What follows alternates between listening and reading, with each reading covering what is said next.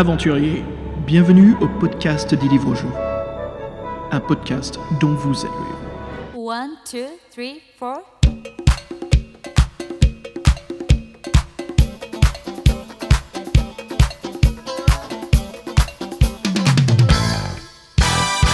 Hey, salut les aventuriers et bienvenue à un nouvel épisode du podcast dont vous êtes le héros. Épisode 54. Comme d'habitude, moi c'est Xavier et à mes côtés, Fred. Salut.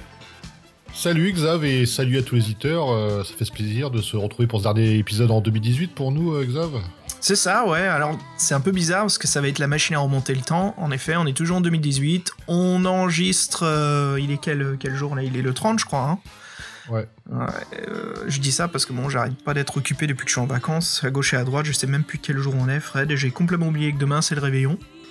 Mais voilà, on en profite pour souhaiter donc une bonne année à tous nos éditeurs. On vous souhaite euh, bah, de, de nouvelles aventures et puis euh, euh, plein d'amour, de santé, de bonheur euh, et toutes les choses qui vont avec.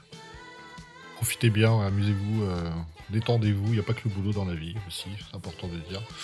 Hein Tout à et fait. euh, et qu'est-ce qui nous amène donc en ce- cette fin 2018, euh, tout début 2019 Alors, c'est ça. En fait, bon, on voulait enregistrer ce podcast un peu plus tôt, mais voilà, il y a eu les fêtes, donc on s'est trouvé occupé, Fred. Mais on en a profité justement pour lire et en profiter, car aujourd'hui, nous allons discuter de la vengeance des démons, un classique des défis fantastiques. Donc ce livre est très très connu dans la saga des défis fantastiques. C'est un peu euh, un petit joyau, un petit préféré pour pas mal de gens. Et puis il a une histoire très intéressante aussi. Donc euh, pour finir l'année en beauté, on va décortiquer euh, un des plus grands défis fantastiques euh, par la, bah, qui est souvent élu par la communauté. Et euh, donc voilà, Fred, bienvenue à bord. C'est parti, on va discuter de tout cela. Allons-y et en route euh, pour euh, les épisodes de l'année 2019. Donc celui-ci, c'est le premier de l'année. C'est ça, le premier épisode 54. Mais avant cela, Fred, si on se faisait un petit peu le, le courrier des lecteurs. Un petit kiff Ouais, on a eu pas mal de superbes choses. Euh, au point où une de, de mes amis euh, m'a dit euh, Mais en fait, vous êtes big in Japan. Donc, euh, pour ceux qui euh, co- connaissent pas l'expression, être euh, big in Japan veut dire qu'on n'est peut-être pas connu partout dans le monde, que personne nous sait, mais au Japon, on est le grand truc. Bon, j'en sais rien si on l'est ou pas, hein, si on est très connu, mais j'ai reçu beaucoup, beaucoup de, enfin beaucoup, j'ai reçu trois gros fan mails qui sont arrivés ce mois de décembre, euh, fin novembre. Et euh, bah voilà, avec Fred, on voudrait euh, vous remercier et surtout bah, nos auditeurs japonais, merci beaucoup. Alors les trois, Fred, sont euh, anonymat. Il y a même pas de, il y a, eu un mot de remerciement dans un, il y a eu un Polaroid, on en reviendra dans l'autre, et puis le troisième c'est un vinyle et c'est vraiment des, des cadeaux sans lettres. Ce qui m'a beaucoup étonné. Il y a, pas que c'est, je trouve pas que c'est dommage, mais je trouve ça vraiment curieux et intéressant quoi. Donc euh, donc la musique que l'on joue a tapé dans l'oreille de certains, car on a eu des vinyles, Fred. Et le premier cadeau que l'on a eu, c'est euh, un vinyle de Shisato Moritaka, qui est une chanteuse japonaise très très célèbre des années 80, 90 et même aujourd'hui, je crois qu'elle fait du karaoke sur euh, YouTube. Voilà comment elle finit ses, euh, ses, jours tranquillement, euh, à se reposer, à se détendre après son, son énorme massive hit des années 80. On a reçu un beau double vinyle d'un de ses meilleurs concerts live qui était à Tokyo en 84. Et, euh, c'est un très beau vinyle, magnifique pochette rouge avec typo jaune sur le côté japonais et puis une photo d'elle qui était dans sa tenue de spectacle.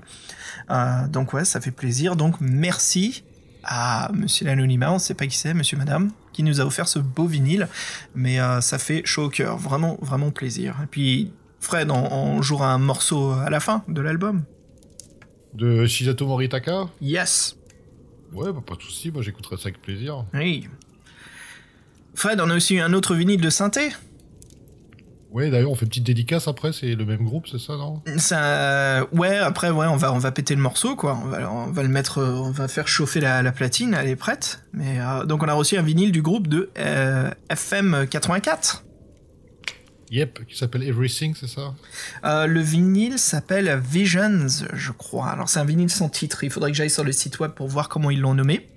Euh, mais on va jouer le, le premier morceau dessus, qui s'appelle Everything, qui est, qui est vraiment super. Mais voilà, encore un, un super cadeau, Fred. J'ouvre le courrier, et euh, c'est une pochette, je reconnais tout de suite les pochettes des vinyles, comment ils sont emballés. J'ai j'ai rien commandé. Et tu sais, je suis même allé voir mon Amazon, mon eBay, je suis allé voir les comptes pour voir si j'avais commandé quelque chose. Je suis même, j'ai tapé PayPal dans ma recherche d'email pour voir si j'avais une confirmation d'achat, rien. Donc je me suis dit, ok.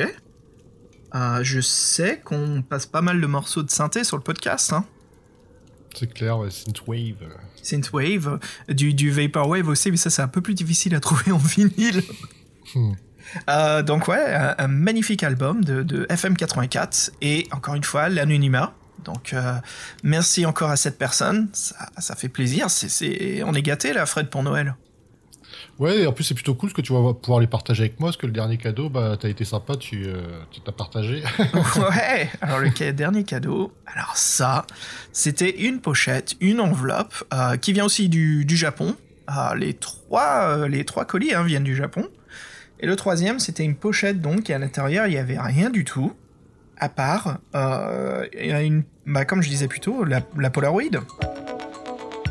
Polaroid euh, d'une chouette initiative.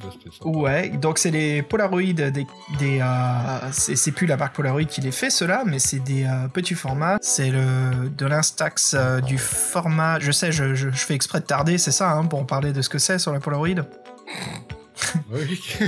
Susp- Suspense. C'est du Fuji Instax euh, film instantané euh, qui se met souvent dans les petits appareils Polaroid. Alors la différence c'est que c'est pas un format carré, c'est un format rectangle. Mais bon voilà, pour en venir, j'arrête de, de gâcher le temps de tout le monde. Bah c'est une photo de pin-up euh, japonaise, une, euh, une mannequin qui est habillée en euh, euh, Denis. en bunny, ouais, mais une petite couronne, bien sûr, qui a signé la carte avec un petit cœur. Donc, bah écoute, on a une pin-up du Japon qui nous écoute, c'est magnifique. Donc euh, Anna Bunny, bah, merci beaucoup, hein. ça fait chaud au cœur et ça fait bien plaisir. Et euh, bah voilà quoi, Fred, c'est vraiment Ouais, super. vraiment sympa, euh, chouette initiative, je répète. Et, euh, Ouais, vraiment bah, chouette initiative. Là, c'est marrant parce a, je pourrais même dire que ça sera peut-être notre pin-up du podcast maintenant. hein. Ouais, bah, non, c'était vraiment sympa. Et euh, sinon, on a aussi reçu un mail d'un de, de nos auditeurs fidèles qui est de JP. En effet, salut JP au passage, euh, qui nous écrit euh, comme quoi voilà, il travaille sur son jeu de rôle Homebrew, euh, qui est sur la première partie des chutes euh, des seigneurs Kai. Il en parle dans son blog, il nous a envoyé le lien. Et puis euh, il explique aussi que le PDF est téléchargeable, donc voilà, pour ceux qui s'intéressent, on collera dans les informations euh, méta euh, du podcast. Alors pour ceux que si vous êtes sur téléphone, regardez dans informations. Et si vous êtes sur ordinateur, normalement vous avez accès même dans iTunes ou n'importe quelle plateforme, vous pouvez voir un petit peu les, les, les flavor texts, donc les textes de goût que l'on écrit. Vous aurez les informations là-dedans, les liens. Vous pouvez copier-coller ou si c'est des liens dynamiques, voilà, il suffit de cliquer dessus. Alors JP, il nous dit dans son mail, en gros, ça reprend les événements du premier tome des aventures de Loup Solitaire, mais jouable à plusieurs. La ligne narrative s'inspire grandement des épreuves que Loup Solitaire a subies dans Les Maîtres des Ténèbres. Les règles sont celles des livres-jeux avec quelques petits ajouts issus de la boîte de jeu. Le PDF reprend les règles complètes, une fiche d'aventure et le scénario, et toute une douzaine de pages. Voilà, amusez-vous bien. Donc voilà, JP, super créateur, qui propose euh, voilà cette aventure, euh, qui est toute prête. hein. il suffit soit de l'imprimer, soit prenez votre tablette et puis c'est parti avec un groupe d'amis où on se, Ouais, bah, c'est cool, ouais, donc euh, c'est jponline.be pour ceux que- qui auraient la flemme de voir les métadonnées. Euh, donc c'est cool, on a fait un petit peu le tour. euh, c'est l'heure de la pause musicale, je crois, non? Yes, allons-y, on va jouer un morceau de FM84, donc le vinyle qu'on nous a offert. Merci encore, monsieur, madame l'anonymat. Et jouons le morceau Everything.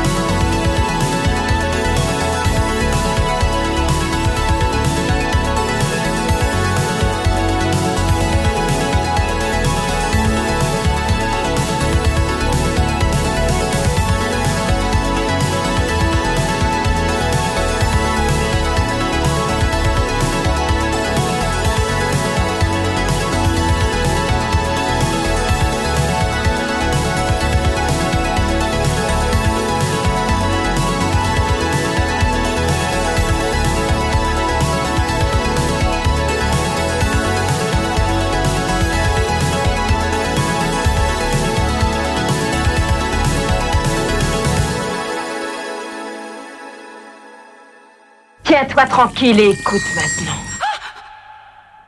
Très sympa ce morceau.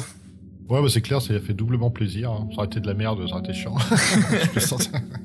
T'es content. ok, allons-y, discutons de la bête qui est la vengeance des démons. Alors, petite chose à savoir, Fred, avant qu'on rentre euh, dans toute l'histoire de, de ces livres dont vous êtes le héros, il y a pas mal de choses à dire. Mais euh, c'est, donc ça fait partie de trois livres. Euh, la vengeance des démons est suivie de la légende des guerriers fantômes, euh, pour finir avec l'arpenteur de la lune. Alors quand je dis pour finir, c'est ce qui a été publié, car bien sûr il y avait pas mal d'autres suites, mais on en parlera, c'est toute une histoire. Mais euh, ces trois livres en fait forment ce qu'on appelle le cycle de l'ancien monde. Et on va aller en détail de, de pourquoi ça a été nommé de cette façon et qu'est-ce qui s'est passé pour qu'on n'entende plus jamais parler de ce cycle dans les défis fantastiques. Ok, so, allez, on rentre dans le, dossier. Fred, La vengeance des démons, bah, c'est le 41e livre de la volume de collection des défis fantastiques, hein, bien sûr, avec ses 400 paragraphes.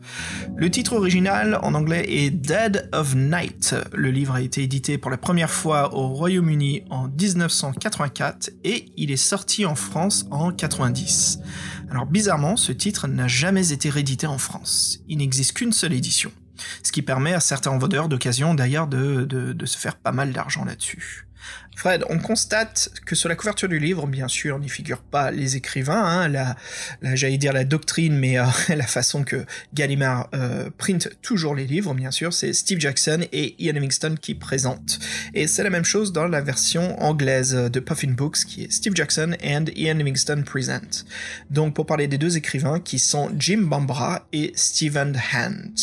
Alors à noter aussi quand vous cherchez le livre euh, édition anglaise euh, qui s'appelle donc s'intitule Dead of Night, à savoir que c'est un titre très accrocheur et vous allez tomber sur énormément d'autres romans, des comics, des films, pas mal d'autres choses. C'est un titre euh, qui qui évoque pas mal de choses, qui est très suspense, hein, Dead of Night, on a, le mot Night, Dead, deux mots clés qui tout de suite ah c'est intéressant ça. Donc pas pas facile quand on cherche vraiment à savoir ce qu'il est devenu, ce qui s'est passé. Donc cherché par les, les écrivains. Avant ça, Fred, avant qu'on parle des écrivains, parlons de bien sûr de ce que l'on voit tout de suite sur la couverture, qui est l'illustration. Et la couverture aussi. Ouais, donc c'est dommage, les, les deux écrivains ils sont même pas crédités sur la couverture, c'est moche. Et euh, ouais, donc euh, on peut faire un petit topo sur la couverture aussi? Ouais, bien sûr, ouais, ouais, bien sûr. Avant de parler de, de, de, de l'illustrateur, parlons de, de cette couverture qui est, qui est assez euh, impressionnante. Hein. Bah oui, on- bah, c'est bizarre parce que le dessin il fait un peu 3D presque, je sais pas, le, rendu, je sais pas que les textures. euh, bon, en fait, c'est oui, c'est un monstre qui sort d'un cratère. Bon, il fait un peu Doom ou Doomesque ou euh, un peu Cthulesque, faudrait, faudrait se mettre d'accord. Mais ouais, on est dans une forêt de sapins, euh, le, le ciel noir derrière avec les éclairs, euh, dans, dans un petit vallon entouré de montagnes euh, hautes. Ouais, bah ça sent le, ça sent le piège. Et donc, euh, avec le titre en, au-dessus, La vengeance des démons, on comprend que euh, on n'a pas affaire à n'importe qui. Et ouais, euh, oh, le, bah, le mon- le monstre, il est bien, il est bien bodybuildé, donc on sent que c'est une belle, euh, belle bête féroce, donc euh, avec des grandes mâchoires, avec des dents aussi grandes que deux avant-bras. Donc euh, ouais, c'est, ça a l'air d'être du costaud, tout ça. Donc euh, qui est-ce qui nous a fait cette, euh, cette belle couverture À part, tu veux rajouter quelque chose, Xav Ouais, moi ce que j'aime bien c'est euh, le clash des couleurs hein, parce qu'on a le magma jaunâtre qui sort du trou d'où la bête euh, justement est en train de, de sortir du noyau de la terre. Et puis on a ce clash de bleu, pourpre, violet du ciel. Donc on a ce jaune, rouge, bleu qui choque vraiment très très bien. Et l'illustrateur aussi a profité pour créer un très bel effet de lumière hein, qui sort de ce trou qui éclaircit le monstre mais en même temps le ciel qui contraste l'avant de la tête donc on a les, le menton baissé avec les yeux vers le haut qui donne vraiment euh, ce- ce- cette vision intimidante. Et puis, euh, la mâchoire du monstre qui a quand même des crocs assez acérés. Hein.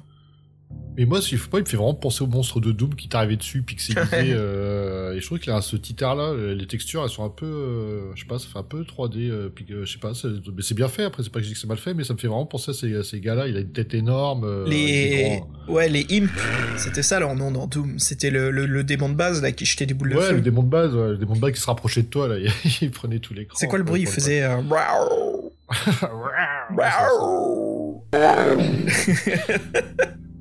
euh, ouais, ouais, en fait, c'est une version euh, bien plus élevée, ouais, bien plus élevée, bien plus grande, bien plus imposante.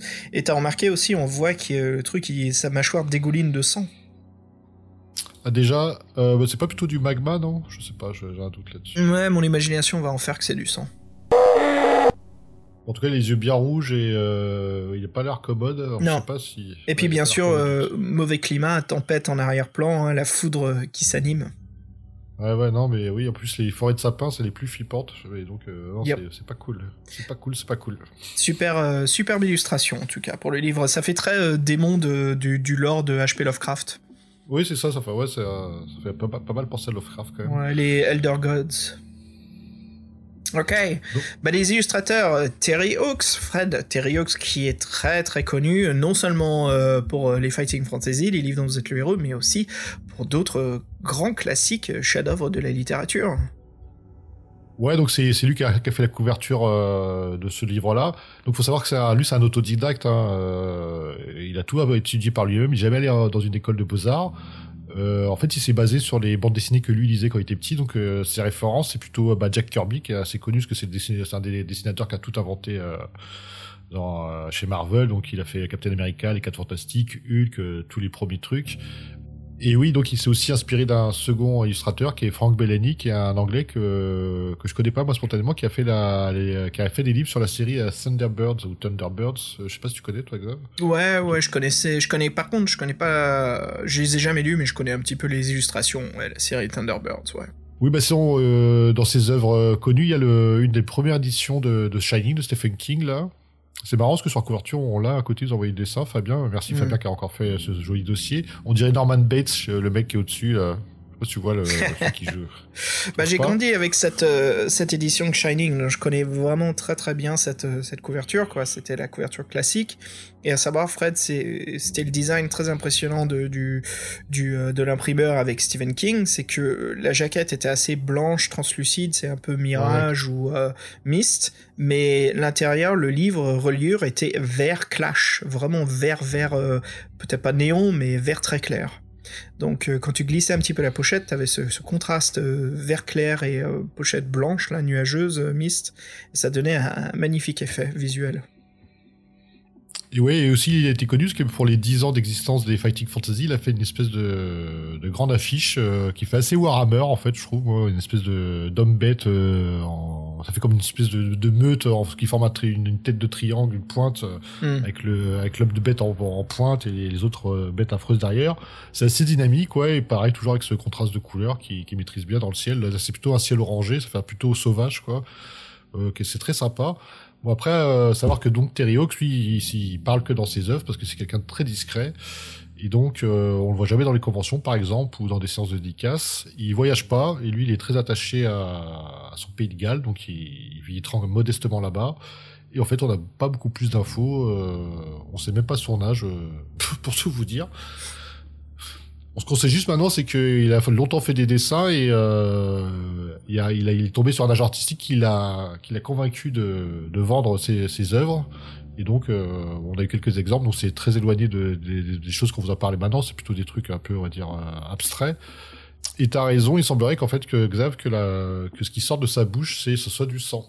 Yay Là où Hawks nous décrit un petit peu plus sa couverture. Un point Mhm. pour toi. Oh, c'est gentil. Eh ben, dis donc. Ça fait un contre combien pour toute l'année, là, contre toi? Euh, voilà, on est à 50-0, là, je sais pas. C'est ça. ok. Et euh, si on discutait du deuxième euh, illustrateur, qui est donc Martin McKenna. Alors Martin McKenna, c'est un illustrateur anglais indépendant qui a environ euh, 49-50 ans.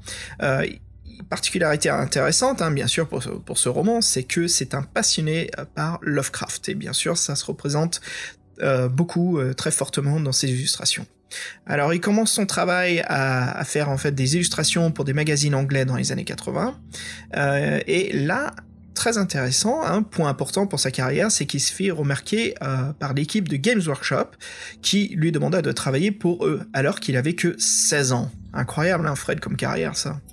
Sacré rêve, hein, parce qu'il y, a des illustra- il y a beaucoup d'illustrateurs qui ont, ouais, qui ont connu les, bah, le fantastique par Games Workshop, alors ouais, c'est une sacrée référence. Et là, c'est Games Workshop qui allait le chercher. Hein. C'est Ouais. pas lui qui a Ouais, postulé pour Games Workshop. C'est vraiment, vraiment super pour lui.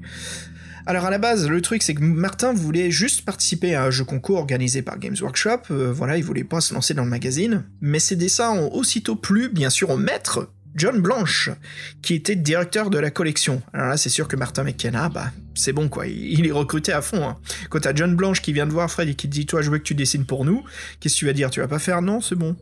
Ah bah, je sais pas, moi je suis pas dessinateur, mais je serais dessinateur, ça aurait été mon rêve. hein. Et voilà, c'est ainsi que Martin McKenna a commencé à travailler pour White Dwarf, puis plus tard, bien sûr, euh, pour euh, Warhammer. Alors, il n'a pas un, un contrat d'exclusivité avec euh, Games Workshop, donc il continue, et même des fois, Fred, ce qui est intéressant, c'est qu'il travaille pour, euh, un mot assez léger, mais pour la concurrence. Hein, les autres euh, boîtes euh, qui faisaient aussi des figurines et des jeux de plateau, et puis bref, des illustrations, Heroic Fantasy. Alors, il fait de nombreux dessins pour euh, pas mal de, jeux de société, ainsi que des cartes à jouer, hein, bien sûr, que l'on connaît, les fameuses cartes de Magic the Gathering. Voilà. Alors, ceux qui collectionnent les cartes, voilà, vous pouvez aller à travers votre collection, ou peut-être que, bien sûr, c'est une personnalité très connue. Martin McKen- Ça vous dira quelque chose tout de suite. Bah, ils ont pris 10% les cartes, ça y est. Là. Ça y est. Alors en 95, il reçoit un magnifique prix, celui euh, du British Fantasy, euh, qui est donc un prix pour le meilleur artiste de l'Angleterre. Euh, alors bien sûr, il touche à tout. Il réalise également des illustrations pour pochettes de disques, de groupes de, rock, metal. Euh, il travaille également dans le jeu vidéo et dans la production de télévision, notamment à la BBC. Alors, euh, je pense qu'il était en tant que concept artiste, un concept designer. Mais voilà, ces dernières années, euh, c'est dans le livre pour enfants qu'il consacre la plupart de son temps. Donc on sent que c'est passé du métal bourrin Warhammer 40 000 à quelque chose de plus euh, tranquille, plus plus chou. Voilà. Donc voilà, c'est la passion de Martin. Martin aime dessiner des choses euh, plus pour un public plus jeune, mais il a cette passion et surtout ce- cette maîtrise pour euh, des, des visions un peu sombres du monde. hein. Il a Oui, cette façon de nous projeter dans une aventure cauchemardesque très facilement, quoi. Il y a une sacrée différence entre ces dessins Eric Fantasy et ces dessins pour enfants. Tu peux même dire, on pourrait même penser que c'est pas le même gars. J'ai pas l'impression du tout que c'est le même artiste. Là on a quelques images. Avec Fred, on regarde pour vous décrire. On en a un qui s'appelle The Gift. C'est un ourson en peluche avec un nœud autour du cou. On voit que c'est un cadeau qui va être offert à quelqu'un. Et ce dessin est, est, euh, contrasté en fait par euh, juxtaposition d'un démon de Lucifer qui crie de, toute sa trachée et on voit ses crocs, ses dents, sa bave et la couleur contrastée rouge. euh, On voit qu'il est dans une pièce sombre, mais il y a une luminosité sur son visage. Donc on passe du démon au cadeau pour l'enfant et il est impressionnant quoi son talent. Mm. Un autre talent impressionnant, c'est celui de la traductrice euh, française qui est assez connue. Euh, en tout cas, c'est dans les livres dont vous êtes le héros. Ouais, justement, il est temps qu'on parle justement des traductrices. Bah là, c'est Mona de Pracontal. Alors, Mona Pracontal, c'est une américaniste. Alors, qu'est-ce que ça veut dire, c'est américaniste? Ben, En fait, c'est quelqu'un qui est spécialiste des civilisations et des langues du continent américain. Bien sûr, continent américain, c'est l'Amérique du Nord et du Sud.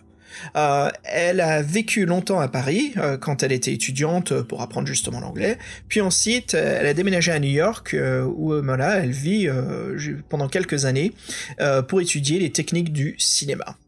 Elle a de multiples cordes professionnelles à son arc, hein, ce qui est vraiment intéressant pour sa carrière, puisqu'elle fait de la traduction, aussi euh, travaillé comme script euh, sur les tournages de films. Puis après, comme documentaliste, euh, assistante de réalisation, euh, pendant plus de 15 ans, quoi, elle fait tout cela. Et elle a traduit aussi énormément de romans et une vingtaine des livres dont vous êtes le héros. Et Mona a acquis justement une très bonne réputation de traductrice et a pu devenir l'interprète de conférences postes qu'elle occupe à ce jour. Mais voilà, donc Mona de Pracontal, on la remercie beaucoup parce que grâce à elle, on a de magnifiques euh, bah, traductions euh, d'une vingtaine de livres dont vous êtes le héros. Alors à noter, pour sa carrière, c'est qu'elle a reçu un prix très rare en 2009, qui est le prix Baudelaire de la meilleure traduction pour les romans. Euh, L'autre moitié du soleil, qui est le roman sur lequel elle a gagné ce prix. Donc voilà, super qu'on ait pu l'avoir pour les, euh, pour les livres dont vous êtes le héros. Fred, si on parlait maintenant des, auteurs, Oui, euh, rendons à César ce qui appartient à César, parce que comme ils sont pas crédités, les pauvres, euh, donc on va commencer par le premier qui est Jim Bambra. Donc euh, Jim Bambra, né en 56, c'est un Anglais qui vit en Espagne. hein.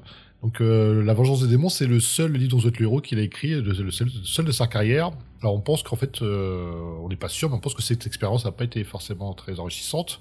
On vous en dira plus plus tard. Donc en fait, lui, euh, l'écriture, c'était pas sa passion.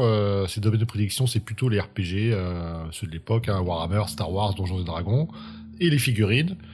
Il a quand même fait, euh, il a participé à la réalisation de jeux vidéo de, de stratégie de, de combat, donc euh, le côté RPG, euh, jeu, de, jeu de plateau, jeu de wargame, il a dû, il a dû faire aussi. Et euh, il est quand même assez chanceux qu'il arrive à vivre de ses passions-là. Et il peut même enseigner des cours d'aïkido, donc lui aussi il a plusieurs cordes à son arc.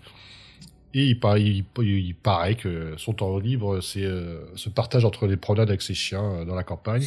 donc il faut savoir donc il avait que t- il avait 33 ans quand il a écrit La Vengeance des démons avec Stephen Hand.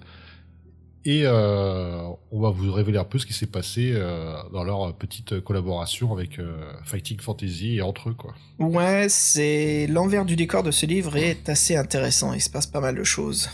Pour commencer, Fred, l'explication de l'histoire. Si on commence par Stephen Hand. Donc, euh, Stephen Hand est un Anglais né en 64. Euh, il a 25 ans quand il écrit La Vengeance des démons. Alors, son histoire, c'est qu'à l'époque, il était game designer, mais il démissionna de Games Workshop quasi en même temps que son collègue et ami Jim Brambra. Voilà, donc l'écrivain qu'on vient de discuter.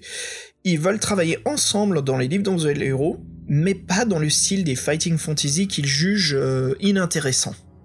Et donc ensemble, ils travaillent sur différents concepts des livres-jeux et voilà et proposent justement des, choses euh, qui sont très différentes, différentes règles, différents styles et voilà donc ils vont chercher et ils proposent cela à pas mal d'éditeurs. Et ils n'ont bien sûr que des refus. Donc euh, qu'est-ce qui s'est passé?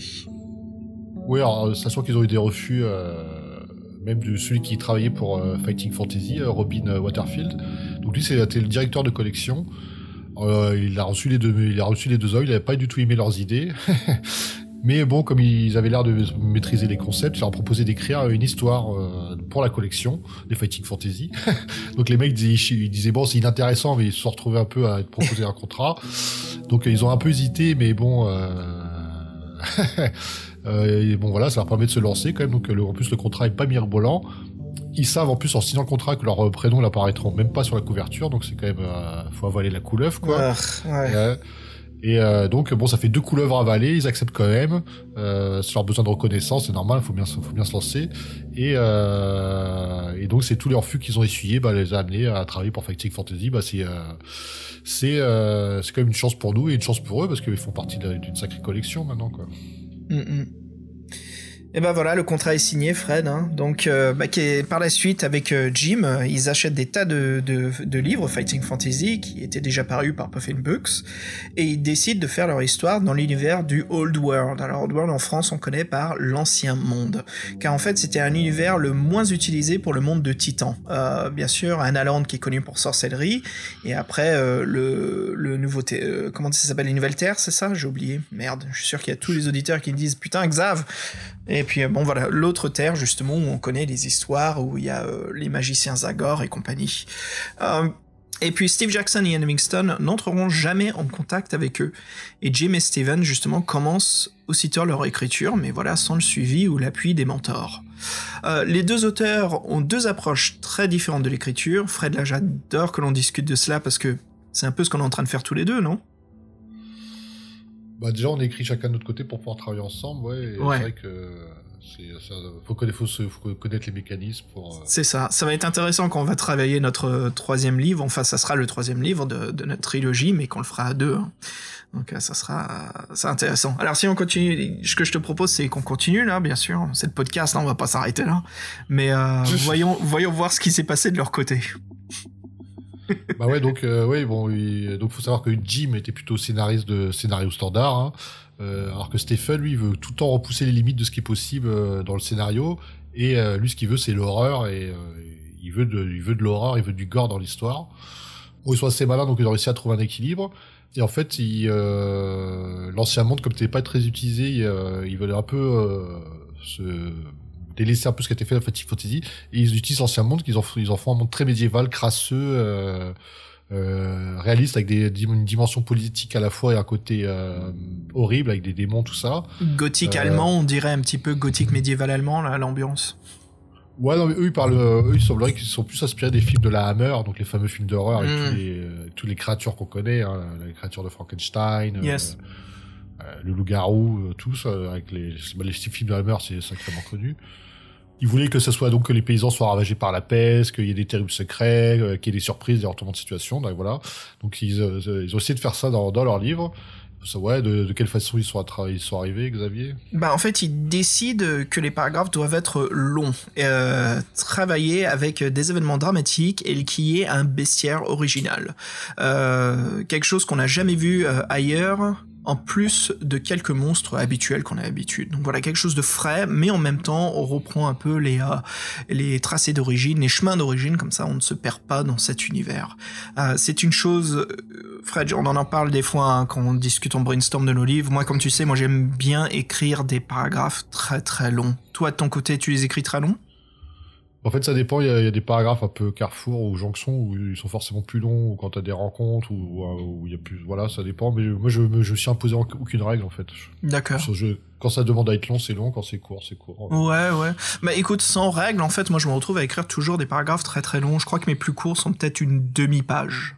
Ah, mais j'ai jamais deux ou trois lignes comme on retrouve chez Steve Jackson ou Ian Livingstone. Surtout Ian Livingstone qui écrit des fois des paragraphes très très courts. hein. Euh, donc ouais, c'est c'est peut-être du cheminement. Mais c'est intéressant comme technique. Euh, un livre auquel on peut penser des paragraphes longs, c'est euh, Ardent.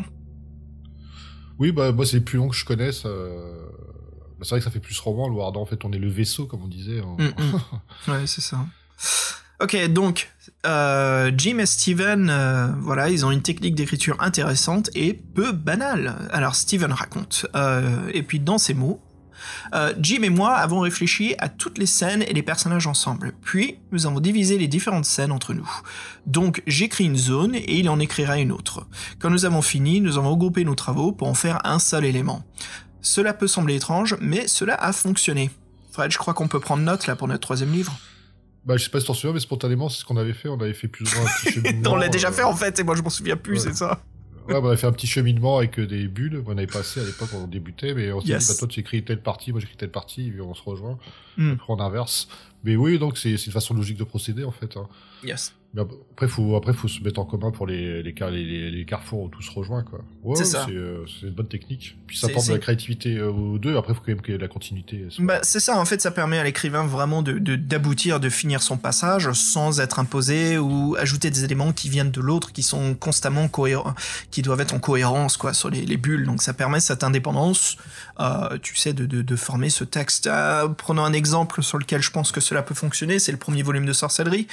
Tellement qu'on se balade dans les dans les, Oui. les collines, euh, tu sais, on- tu pourrais faire les collines du, du nord-ouest et moi je pourrais faire celles du sud-est. Donc voilà, ça permet vraiment de bifurquer et de et de, de créer ces cheminements. Mais la chose très difficile, et je sais que là-dessus il faudra qu'on se concentre, euh, c'est ce que Jim et euh, Jim et Steve ont réussi, Fred.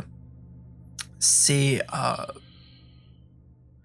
les textes en fait se fondent facilement euh, l'un avec l'autre. Tu vois ce que je veux dire? Leur style d'écriture passe Oui, ça. sans se faire, euh, que- Ouais, ils ont, ils ont ce, ce- ce- ce symbiose en fait d'écriture où ça se mélange parfaitement et on, à part certains paragraphes qui peuvent se faire remarquer de l'un et de l'autre, en général quand même on, a du mal à distinguer euh, quel, quel, quel écrivain écrit euh, ce paragraphe-là. Donc bravo Ouais. à tous les deux, quoi. C'est une, c'est une chose assez difficile à accomplir. Bah, surtout que nous, on passe aussi par le filtre de la traduction qui doit un peu enlever par rapport à la version originale. Mais moi, c'est vrai que j'ai pas fait la différence euh, entre les deux, c'est clair. Mm. Et puis, tu sais, moi j'en profite là, pendant qu'on est avec les auditeurs. Euh, Fred, c'est que toi, ta plume, elle est beaucoup plus grandiose, je trouve, en français qu'en anglais. Ou moi, c'est l'inverse, quoi. Ou moi, je, je crains en français, laisse tomber. Euh, pendant que j'ai un vocabulaire, une rhétorique plus intéressante en anglais, quoi. Moi, je Euh, suis pratiquement sûr, je te l'ai déjà proposé. Bon, ça demande du travail supplémentaire, mais qu'on se traduise l'un l'autre. Ouais, que- ouais, ouais, mais je veux dire, une fois qu'on travaille tous les deux ensemble. Le truc, c'est que moi, on va sentir directement quels, sont les paragraphes que Xavier écrit, parce qu'ils sont pourraves en français. Ils sont. Je parlais, je parlais du, du premier, ro- du premier roman solo, que moi je traduis le tien en français, que toi tu le traduis bien en anglais. Ouais, écoute, j'ai peut-être une proposition pour toi là-dessus. J'ai peut-être quelqu'un qui peut nous faire tout cela, comme ça on peut avancer sur le troisième livre. Est-ce que Ouais, c'est du bah, boulot de traduire, que- ça va ouais, nous prendre au moins six mois, quoi. Ça dépend à quel rythme, après, ouais, c'est sûr. Ouais, ouais. Mais bref, tu vois ce que je veux dire? Alors, ça serait intéressant de trouver comment procéder là-dessus. Et moi, je pense ceci. Si toi, tu les écris en français, tes paragraphes, et moi, je les écris en anglais, et puis comme ça, on fait traduire Ah oui, 50-50. et Oui, puis, j'ai- pensé aussi. ouais. ouais, comme ça, toi, tu peux peut-être faire les traductions l'un et l'autre euh, En live presque. en live, ouais. Comme ça, toi, tu fais tout, tu fais, tu fais ton texte en français plus ma traduction en français. Mes mots seront beaucoup plus colorés en anglais qu'en français. Donc, je pense que là, tu pourras les enrichir, tu pourras trouver des similarités. Et moi, je peux faire cela, bien sûr, en anglais de ton français. Mais en français, tu vois, j'y arrive pas. Je sais ça. que j'ai, pas euh, cette façon très euh, originale. euh, ma, ma- mes, mes thésaurus euh, sont nasos en français, quoi. J'ai, pas beaucoup de, je suis pas aussi bon. Je l'admets, y a pas de souci. hein. Je crois Ouais, que ça. c'est pas, ta- c'est pas, c'est pas ta langue maternelle, c'est plus difficile. Mais j'ai pas de langue maternelle. J'en ai aucune. Quand Bah, j'y pense, euh, c'est les deux langues en même temps, quoi. Quand j'étais môme, même l'espagnol aussi. Mon espagnol est un petit peu rouillé malgré qu'il est présent. Bref. Euh, donc ouais, ouais. Fin voilà, de mec. Fin Ouais, de la partie. l'aparté. fin de la partie. Yo, alors, euh, qu'est-ce qui s'est passé par la suite, Fred, une fois qu'ils euh, qu'ils ont bossé tous les deux ensemble, là? Bah, il faut que, il faut trouver des illustrateurs, c'est, c'est pas mal, euh, surtout pour les Fighting Fantasy. Donc, euh, eux, comme ils viennent un peu, ils en connaissent des illustrateurs, donc ils, euh, demandent à Fighting Fantasy de les engager carrément. Alors, Fighting Fantasy forcément refuse, fait c'est bon les gars, on n'est pas chez grand-mère, on n'est pas chez bébé. Donc ça fait troisième couleuvre à troisième couleuvre à avaler. Mais bon, heureusement, Terry Hawks et Martin McKemal, les illustrateurs, ils font du bon boulot, donc ils ont été convaincus. Surtout Stephen qui boudait un peu. Et euh, après, il comprend qu'en fait, oui, c'est euh, l'équipe éditoriale, elle sert, à, elle sert à quelque chose quand même. Les mecs sont plus talentueux que, que leurs potes. Et euh, donc, il adore le dessin de couverture avec le monstre dont on a parlé précédemment. Et euh, Stephen dit qu'il se souvient même de, Terry Hawks, l'illustrateur, qu'il en regarde un bon souvenir et qu'ils ont même gardé contact, euh, qu'ils ont même gardé, gardé contact ensuite. Et euh, il a aimé le, le contraste des noirs et blancs de Martine, euh, qui sont les illustrations euh, qu'on- dont on peut parler maintenant d'ailleurs. Moi, perso, j'étais un peu déçu pour une fois pour un livre dont vous êtes le héros. Je les ai trouvés un peu simplistes. Je sais pas ce que t'en penses. Malgré euh, ce travail d'ombre. euh. Ouais, travail d'ombre intéressant, mais j'aime bien. Ça fait, ça fait. euh, je cherche là ce, ce qui me titille dans le cerveau, Fred. Ça fait conte de Grimm. Ça fait gravure. Ah, j'ai l'impression de voir des, illustrations de gravure de Fab de la Fontaine ou autre, mais avec ce côté un peu plus moderne des années 80 de, Games Workshop. Mais c'est marrant que tu dis ça, parce que maintenant que tu dis ça, ça fait, ouais, ça fait un peu dureur euh, dans les, dans, les, dans les personnages. En plus, je trouve que des fois, les choix des dessins sont pas forcément pertinents, parce que les auberges, euh, est-ce que c'est... euh, ils montrent le dessin d'une auberge, on, on comprend pourquoi après, parce qu'il se passe des choses. Mais moi, des fois, les dessins, je trouvais que c'était pas les plus intéressants. Est-ce Euh, est-ce que je peux proposer... Enfin, je vais te proposer une, une, une théorie. Tu, me dis ce que t'en penses? Ouais, vas-y, vas-y. Alors, Martin était sous l'aile de John Blanche. John Blanche, c'est le maître euh, dans l'art et la contemplation euh, de ces toiles dans l'univers. Ce que je veux dire par cela, c'est que John Blanche, je m'explique mal, mais John Blanche, quand il dessine quelque chose, il sait pourquoi il doit le dessiner, c'est parce qu'il y a trop de détails. Et aussi, c'est un dessin qui doit exister dans ce passage parce que il doit invoquer la situation. Les textes ne suffisent pas, il faut aussi l'harmonie euh, euh, des couleurs et de- enfin l'harmonie de l'établissement ou de l'endroit ou l'ambiance où ça se passe. Par exemple, euh, la fameuse sorcière avec la chaise euh, qui bouge, c'est qui valse dans le premier sorcellerie. Il fallait cette illustration où on voit la sorcière euh, qui, qui a cette colonne vertébrale complètement en S, tout un petit peu déformée, malgré qu'on voit quand même qu'elle est naturelle, avec cette chaise, mais dans la pénombre, le contraste énorme là où on voit vraiment ce- cet effet d'inquiétude. Et donc, je pense que Martin euh, travaille avec John Blanche, voit ce qu'il fait, mais il y a ce côté un peu novice où Martin ne comprend pas tout de suite. Ok, là il y a besoin d'illustration. Ou là, cette phase-là, on a besoin de, de démontrer cela. Ou c'est un passage qui a vraiment besoin. Mais j'ai envie, de te dire, à la rigueur, ça c'est peut-être les écrivains ou la éditoriale qui les choisit. Il peut y arriver en tant que simple exécutant. Donc, euh, je, moi c'est juste, que- moi c'est plutôt le même. Ouais, je sais, je, je pense qu'il y a un problème à ce niveau-là. Je sais pas qu'est-ce qu'a choisi de Mm. faire euh, de- les dessins, mais je trouve qu'à ce niveau-là, ils ont pas, c'est pas toujours pertinent. Ouais, c'est ça. C'est- pas pertinent. Il y a des moments où on se dit, mais il n'y a pas besoin d'illustration ici, pendant qu'il y a des passages que l'on lit où je me dis, mais putain, mais pourquoi il n'y a pas d'illustration là? C'est intéressant ça, ce qui ouais, se passe. Ouais, c'est plutôt, ça m'a plutôt fait. Pourquoi il pas d'illustration et pourquoi ils ont fait un dessin de ça que c'est pas intéressant. Quoi. Ouais. Non, mais c'est ça que je veux communiquer. C'est juste qu'on sent que, que. Moi, je pense que c'est parce que Martin était sous l'aile de John Blanche et a essayé d'imiter cela. Et on voit en fait qu'il s'y prend. Il y en a qui sont. sur- Il y a des dessins qui sont vraiment excellents, très très bons. Et puis il y a d'autres. Je me dis, mais putain, mais il y en a besoin d'un peu plus. Tu vois, par exemple, on en reviendra plus tard, mais le combat de fin, il n'y a pas assez d'illustrations, je trouve. Il en fallait au moins deux ou trois. C'est un combat qui dure quelques paragraphes. Un seul, une seule illustration, c'est pas assez, je trouve.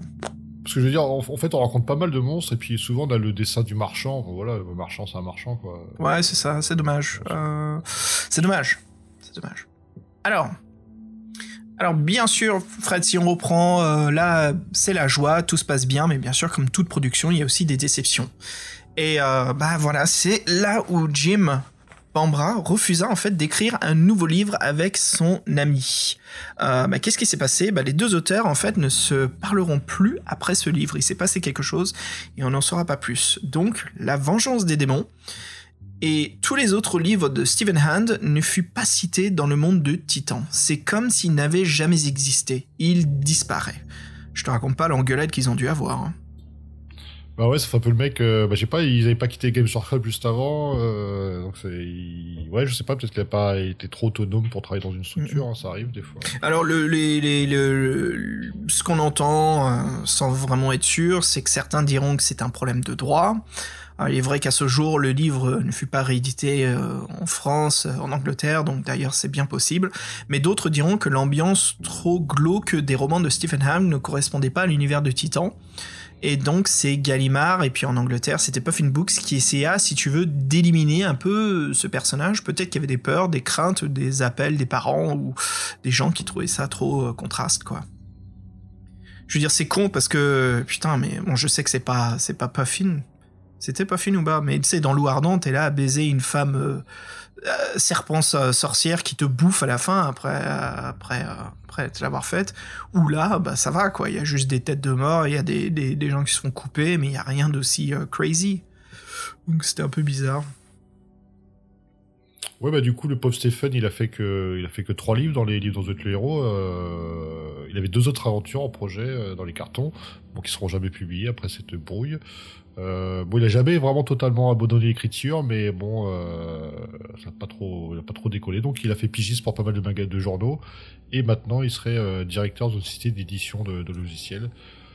Donc, un peu le grand saut. Hmm. L'informatique, c'est bien. Et donc, après avoir parlé de tout ça, on va parler de de, no- de notre héros, l'aventure en elle-même. Ouais, ouais. Avant que si on parle du héros, je te propose qu'on qu'on s'écoute un morceau de musique.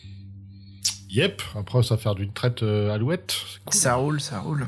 Alors, je te propose justement pour se mettre dans l'ambiance euh, Vengeance des démons, si on s'écoute un morceau du groupe euh, synthé euh, metal Dance of the Dead, et on va s'écouter le morceau qui s'appelle The Man Who Made a Monster. Allez, à toutes, Fred. À toutes.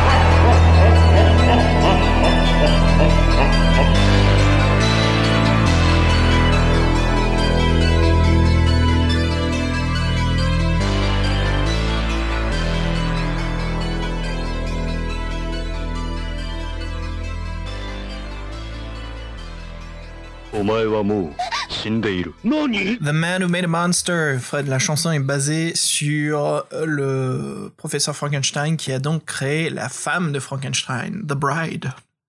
Dans quelle version? Euh, la première, tu sais, avec sa fameuse coupe de cheveux euh, nid d'abeille, là, avec les rayures euh, Bah, C'est pas, la- c'est pas, c'est pas la Hammer, justement, que le premier qui a fait la, que la fiancée de, du- de la créature de Frankenstein. Ah non, je crois que c'était Universal. Non, non, c'est Universal, la meilleure n'existait pas encore. Sorry, sorry about that. Ah non, c'est pas grave, je t'en prie, tu sais, tu sais rien, c'est pas grave. hein. C'est ça, j'ai lancé la perche, enfoiré. Allez. Euh, allez, c'est parti.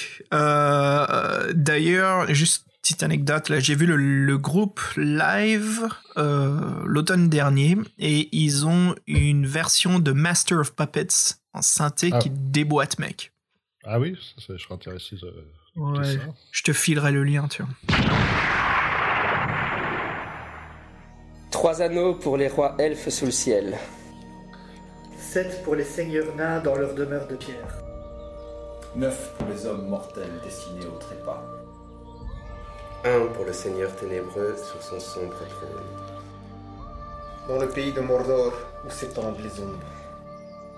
Un anneau pour les gouverner tous, un anneau pour les trouver, Un anneau pour les amener tous et dans les ténèbres les lier au pays de Mordor où s'étendent les ombres.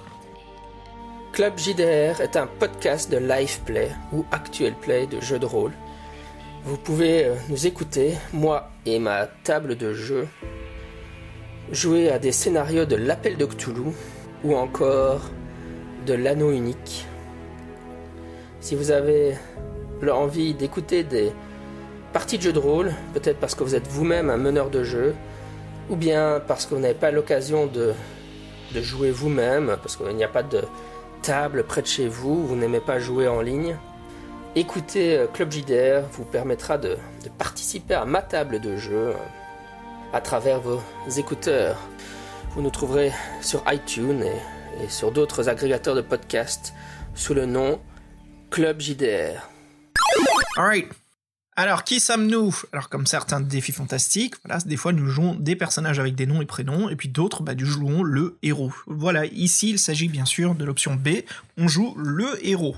Alors, qui sommes-nous? Bah, Il y a bien longtemps, euh, très très longtemps même, dans un champ, on se trouve là avec notre frère en train justement de récolter euh, les ressources euh, pour lesquelles nous travaillons pour la ferme de nos parents.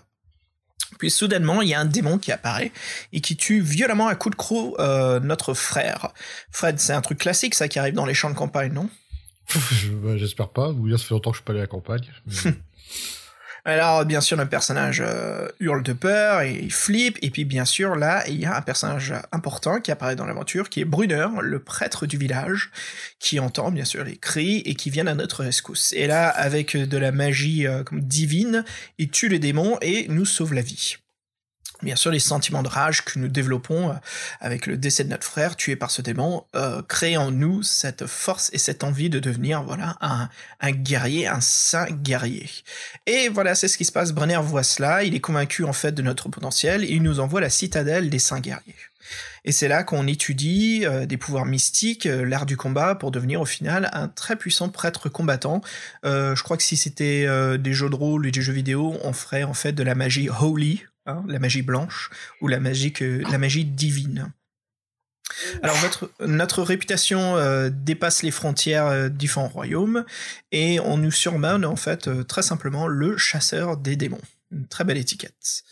Alors les démons euh, dans cet univers c'est des monstres sanguinaires qui quittent l'enfer pour aller à, à la surface de la terre pour semer la mort et la désolation, un peu comme les démons de Doom. Fred, on y revient là?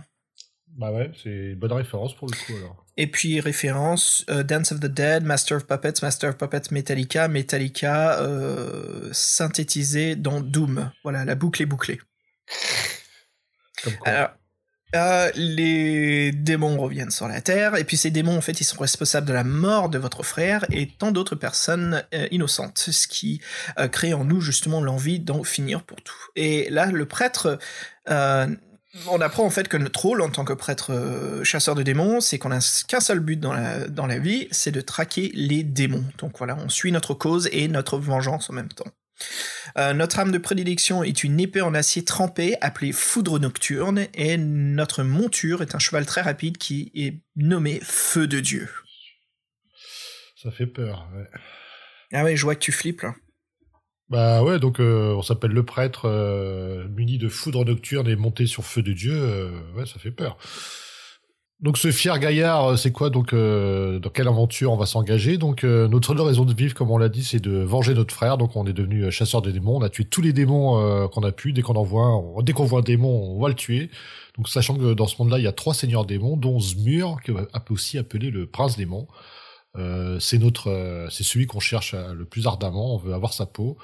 Euh, alors bizarrement, une nuit, on est à la citadelle, on a un pressentiment, on, on se pense que Zmur il s'attaque à nos proches pour se venger de nous.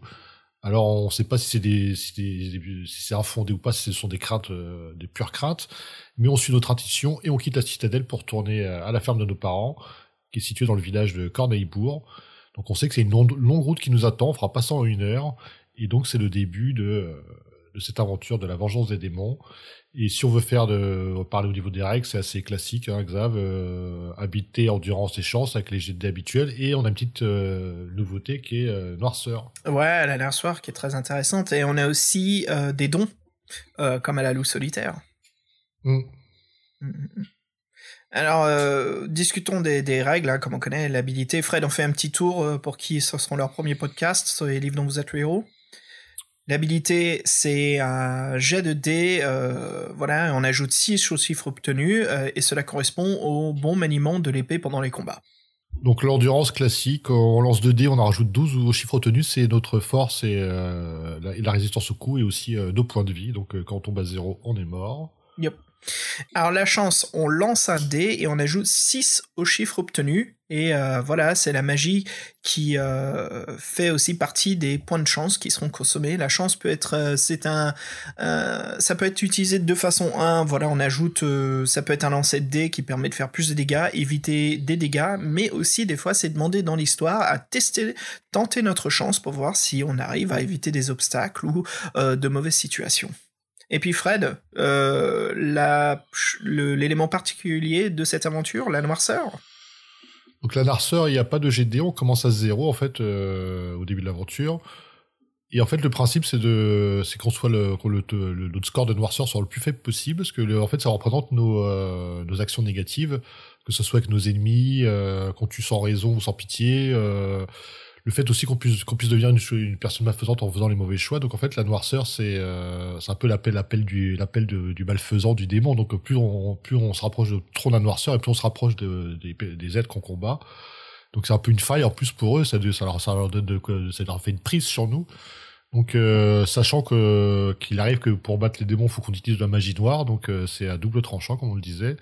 Bon, c'est un peu le seul le seul moyen qu'il y a pour tuer vraiment les démons. Donc euh, à trop regarder dans l'abîme, euh, hein, on y plonge. Et puis on passe un bon temps. Quoi. Ouais, on passe un super temps. Et donc euh, l'éthique, son éthique est constamment mis en, en- voilà, est constamment testée. Et euh, donc c'est pour ça qu'on peut acquérir des points de narceur. euh, et d'ailleurs, euh, on peut même en acquérir en utilisant certains dons, euh, dont la liste est la suivante. Et euh, il y en a 7 et on a droit à en prendre 3 sur les 7. Ouais. Yep. Le premier qui est donc euh, un don qui s'intitule l'anti-zombie. Ce don permet de combattre efficacement les morts vivants grâce à des pouvoirs magiques. Souvent, c'est l'anéantissement des zombies euh, directement. Ouais, il y, en a- un qui est un peu plus obscur, un peu plus sombre, c'est voile noir, donc euh, ça permet d'être invisible momenta- momentanément devant les ennemis ou invisibles. Les soucis, c'est de la magie noire, donc euh, ça fait gagner des points de noirceur. Et en fait, il y a même certains démons euh, qui euh, qui décèlent, euh, qui ce pouvoir ou qui même eux l'utilisent. Donc en fait, c'est c'est vraiment de la magie noire à, utiliser en dernier recours. Mm. Euh, la guérison classique hein, comme don, hein, je crois que ça, ça parle pour lui-même. Euh, c'est un don, voilà, qu'une fois invoqué, on peut guérir les blessures, euh, non seulement sur nous-mêmes, mais sur des personnes que l'on rencontre, mais pas envers soi-même, sauf si on est dans une situation désespérée. Oui, ça, c'est plutôt pour les autres, en fait. C'est limité sur soi, c'est pas trop conseillé. Euh, bon, on peut le faire quand même si je me souviens bien. Hmm. Et, et sinon, il y en a un après qui, était, qui est intéressant, donc c'est euh, c'est cercle, cercle sacré. Donc en fait, on trace un cercle sur le sol à l'aide d'une craie ou même euh, sur si c'est un sol meuble du doigt euh, et qu'on se met à l'intérieur. En fait, c'est tout ce qui est créatures démoniaques ne pourront pas rentrer à l'intérieur. Et c'est un bouclier protecteur en fait qui les empêche de, de rentrer quoi. Donc c'est une sacrée, sacrée protection. Ouais, un excellent sort, ça, en plus de défense. Crowd control. Après, on a euh, un don aussi qui est le, le plus mystique, hein, qui est le- la méditation. Euh, voilà, on peut faire appel aux dieux pour recevoir des conseils, ainsi euh, recevoir des points d'endurance ou de chance. Mais aussi, la méditation peut débloquer certains paragraphes. Ce que j'ai remarqué dans l'aventure, Fred. Oui, sachant que la méditation, quand on a commencé, on peut pas s'interrompre, Mm. que ça dure un certain temps, donc des fois, dans certaines situations, on peut pas se le permettre. Donc oui, c'est aussi un- à utiliser avec parcimonie. Il y en a un autre, après, c'est l'impression qui est ensuite qui est intuition démon. Donc euh, en fait, on a une espèce de sixième sens, une démangeaison qui apparaît à chaque fois sur le corps, euh, qui change tout le temps, et on sait qu'il y a un démon qui est, euh, qui est dans les parages. Donc ça, c'est pour celui qui veut vraiment buter tous les démons aux alentours, c'est bien. Et après, Et puis- a- ouais, euh, le dernier est très utile. Hum, hum, hum. Le langage démon, voilà, bien sûr, on parle la langue des démons, très utile pour comprendre et lire les langues des démons, surtout quand on espionne ou on écoute un petit peu euh, le côté de la porte, quoi, si on, a- on voit des démons en train de comploter. Genau. Alors, euh, sur les sur les 7, on a choisi 3, c'était lesquels Yes, bah en fait, en lisant, je t'admets que les, les premiers anti-zombies, voile noire, euh, guérison, eh, puis après, j'arrive à cercle sacré, je me dis, ok, pas mal, mais les trois derniers m'ont accroché immédiatement. La méditation, l'intuition euh, démon, et puis le langage démon, je me suis dit, tiens, là, je me sens vraiment comme un, comme un tueur de démons, quoi, avec ces trois-là. Donc, c'est ce que j'ai pris. Fred, et toi? Bah, moi, j'ai pris Cercle Sacré, parce que ça me paraissait pas mal. Euh, j'ai pris Langage Démon, ce que était utilitaire, et Anti-Zombie, euh, ce qui était bien, sachant donc c'était trois pouvoirs où on gagnait pas de points de noirceur, de noirceur en l'utilisant. quoi. C'était aussi un de mes critères. Moi, je voulais pas avoir de points de noirceur à cause des pouvoirs. Parce qu'il y a, si on fait voile noir, euh, voile noir, ça peut, on peut avoir des points de noirceur. quoi. Donc ouais, donc euh, ouais, euh, donc du coup on a des, on a des pouvoirs un peu différents. On a juste euh, langage démon en commun, et je pense que ça, nous a, ça nous a joué un tour à un moment de l'aventure, Ouais, ouais. tous les deux. Yo, Fred, si on discute un petit peu du, du, du badass. Bah en fait les, euh, oui en fait les badass sont marrants parce qu'il y a pas mal de, de personnages qui commandent dans leur nom pour Non, non, non, mais par il y a, y a, y pas des badass, il y a un badass, mec. Oui. Ok. Un gros badass. Je sais pas ce qui me prend être tout sérieux. Fred, écoute-moi bien. Écoute-moi bien, Frédéric. T'es Il y a- fâché ou quoi Là t'es sacrément fâché. Il y a qu'un seul badass dans ce livre. On va la dégommer, cette pute, elle s'appelle Zmur. Z-M-U-R-R. Bon, déjà, il faut qu'elle apprenne à choisir un bon nom, parce que Zmur, ça sonne, euh, ça, ça sonne comme du, du, bah, du langage de chez Fabien, non, du Nord? Ou, ou Sophie Favier. C'est dans ce mur. Oh, oh, oh, tu cherches la merde. J'ai l'impression que c'est l'expression du. Nord, euh, tu sais, euh, tu, tu veux un jeu... Oh non, tu peux pas dire ça non plus. non, je dis une connerie. N'importe quoi. Un Zmur, tu veux un Zmur, ouais C'est ça? Tu cherches les problèmes Tu vois, ça sonne bien, non? Ça sonne, ça sonne... Ah, bref, alors Zmur, c'est l'un des trois seigneurs démons, le plus puissant des trois. Euh, il supporte pas, en fait, euh, qu'on tue ses potes euh, semblables, hein, les autres deux, on s'en fout de toute façon. Il est célèbre, en fait, pour ses pièges diaboliques et cruels, et bien sûr, quand il arrive sur Terre, il aime prendre l'apparence d'un crapaud ou d'un garçon au visage pur. Je dis bien sûr parce que, fuck, pourquoi pas, quoi, hein, ça, m'étonnerait pas de lui. Alors récemment, il avait pris l'apparence d'un des conseillers du roi pour semer la zizanie et le chaos dans les terres des paysans. Mais voilà, on a pu, euh, on a pu en fait réussir à démasquer euh, bah, la- l'apparence hein, et révéler que c'était donc Zmur. Et bien sûr, il veut se venger d'avoir été découvert et donc euh, voilà, il nous court après. Enfin, il nous court après, c'est plutôt il nous emmerde et il veut, il veut nous tuer. Alors, il a une armée de morts-vivants qui réagit sous ses ordres et qui fait appeler en fait les démons fléaux. Euh, il sème la mort et il a une haine vraiment incroyable de- dès qu'ils apparaissent. Euh, alors si ces démons se font tuer, ils meurent en laissant une bouillie verte gluante, un truc bien à la John Carpenter au sol, quoi. Et puis Zmur, il vit dans une grande tour euh, dans les monts appelés euh, Dancy. Et, euh, pff, franchement, ça m'étonne pas. Fred, je le déteste, mur. En fait, j'ai l'impression que c'est vraiment une sale pute, quoi. Il me gonfle. bah, vu comment tu l'appelles, oui, c'est clair. Il m'énerve. Ah ouais. Il m'énerve. C'est la première fois que je déteste un personnage d'un livre autant, quoi. Celui-là, il me il me gonfle vraiment. Alors, euh, Parlant de- des dents de scie, là, ces montagnes où il se cache dans sa demeure pourrave, bah en fait, euh, c'est un repère euh, des plus dégoûtants, ça m'étonne pas vu sa tranche. Tout est dégueulasse, on, sent que c'est la menace à gauche ou à droite, parce que c'est une pute, il se cache dans le noir, hein. il sait même pas se montrer face à face. Euh, c'est ça pue la mort dans toutes les pièces. Il y a une multitude de villageois qui sont emprisonnés et ils se font torturer par ce mur parce que ouais, bien sûr, tu sais, c'est comme le bully quoi. Le mec il peut pas s'en prendre à quelqu'un de la même taille. Il est obligé de s'en prendre aux pauvres paysans. Et il se nourrit de leur sang et il possède l'âme euh, de chaque créature qu'il tue à la Dragon Ball. Pourquoi pas On s'en branle. Hein, c'est ce mur. Il y a un Z là-dedans aussi. Alors pour réussir à trouver euh, le- la femme démon, il va falloir traverser un petit labyrinthe bien chiant. je mec, je suis gonflé. je raconte pas. Labyrinthe était bien chiant. Ah, mal de chien, pourra, vas-y, ça me gonfle. Franchement, sérieux, écoute, je vais te l'avouer, je sais pas si je l'ai dit dans le podcast, que ça date, ça fait quoi, des années maintenant, mais le labyrinthe euh, de, de, de, la citadelle pourrave de, de, Zagor, il peut aller se faire mais sérieux, mais il me casse les couilles avec son minotaure et puis ces nains qui sont en train de fumer de l'herbe et qui sont là et qui te voient, euh, toi tu les vois en train de jouer au poker pendant que toi tu galères pour aller tuer un magicien qui gonfle tout le monde dans les collines maléfiques et puis eux ils sont en train de fumer du labeu en disant yo ça va mec? Je dis comment ça ça va? Fais-moi sortir de ce putain de labyrinthe, j'en ai ras le cul de me perdre dans les paragraphes de merde. Et puis c'est la même chose après dans la citadelle du chaos. Bon allez, je suis bien remonté là, j'ai pas que ça à foutre avec leur labyrinthe de merde. Alors il y a une multitude de pièces, euh, sans compter les multiples hallucinations pourraves de ce mur. Euh, Il y a des fausses indications, des cul-de-sac, euh, le fait qu'on tourne beaucoup en rond, et les sortilèges très néfastes disséminés partout dans le labyrinthe. D'ailleurs on remerciera le 400ème parce que sans lui ce labyrinthe je crois qu'il aurait volé à travers la fenêtre. Donc merci encore mec de ta soluce là-dessus. Euh, ce mur, comme je disais, c'est une pute tout à l'heure. hein. Il s'amuse à torturer euh, mentalement notre héros, car euh, il fait apparaître les fantômes euh, qui ressemblent aux personnes qu'on aime, qu'on voit dissiper devant nous, voilà, juste pour nous torturer un peu plus. Je crois que le projet de mur, c'est très clair. hein. C'est quelqu'un qui veut pas se faire aimer, même par ses compatriotes. Euh, c'est un démon qui envahit la Terre et qui a, qui a besoin d'une- passerelle entre le champ magnétique des enfers et celle de la Terre, parce que ça sonne bon, ça. Euh, puis il a besoin également d'une âme très puissante d'un chasseur de démons. Pourquoi pas nous hein, C'est nous l'aventurier. On sera sa victime. Et donc ainsi, en capturant, en torturant nos parents, c'est ce qu'il fait, quoi. Il arrive, il pique nos parents, puis il torture comme, comme la saloperie de mafia italienne. hein. On s'en prend pas au mec qui nous a trahis, on s'en prend à sa famille. Zmur, t'as encore une petite... Et euh, voilà, il fera tout ce qu'il veut euh, pour, pour nous faire chier, nous faire du mal, jusqu'à ce qu'on lui coupe la tête à ce bâtard. Donc voilà, c'est tout ce que j'ai à dire. Oh, il t'a inspiré euh, ce personnage machiavélique. là. Et il me gonfle. Zmur, c'est... Droit dans le mur. il était horrible et il était parfait, je le en même temps, tu vois. C'est un mélange d'émotions. Zmur va, te- va te faire voir. Je sais même pas quel, euh, quel si notre podcast doit être euh, limité. Je sais pas s'il y a des enfants qui nous écoutent. S'il y a des parents qui sont avec leurs enfants, écoutez, je m'excuse d'avance, mais Zmur, c'est un- une saloperie.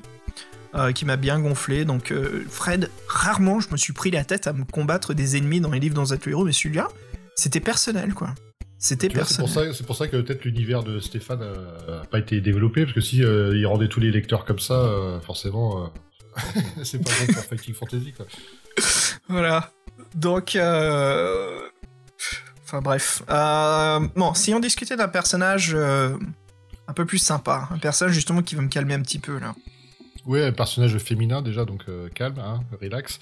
Et euh, ouais, un personnage qui nous aide. Alors en fait, c'est un peu triste, donc euh, elle s'appelle Zerlina, euh, un autre personnage en Z. Donc, Et tu sais, j'ai voulu me calmer, j'ai pas voulu m'énerver là. hein. ah oui, c'est ça, tu t'es vachement calmé. Donc euh, Zerlina, c'est une prophétresse euh, très puissante euh, qui aide les prêtres. elle convoque les esprits, elle donne des conseils pour lutter contre les démons. Donc elle, non, elle vit dans un endroit qu'on appelle les collines perdues, qui est près d'un village de nos parents. Donc nous, en fait, on les, on la connaît. Donc on, quand on arrive chez nos parents, on, cherche à la trouver, mais on la trouve pas.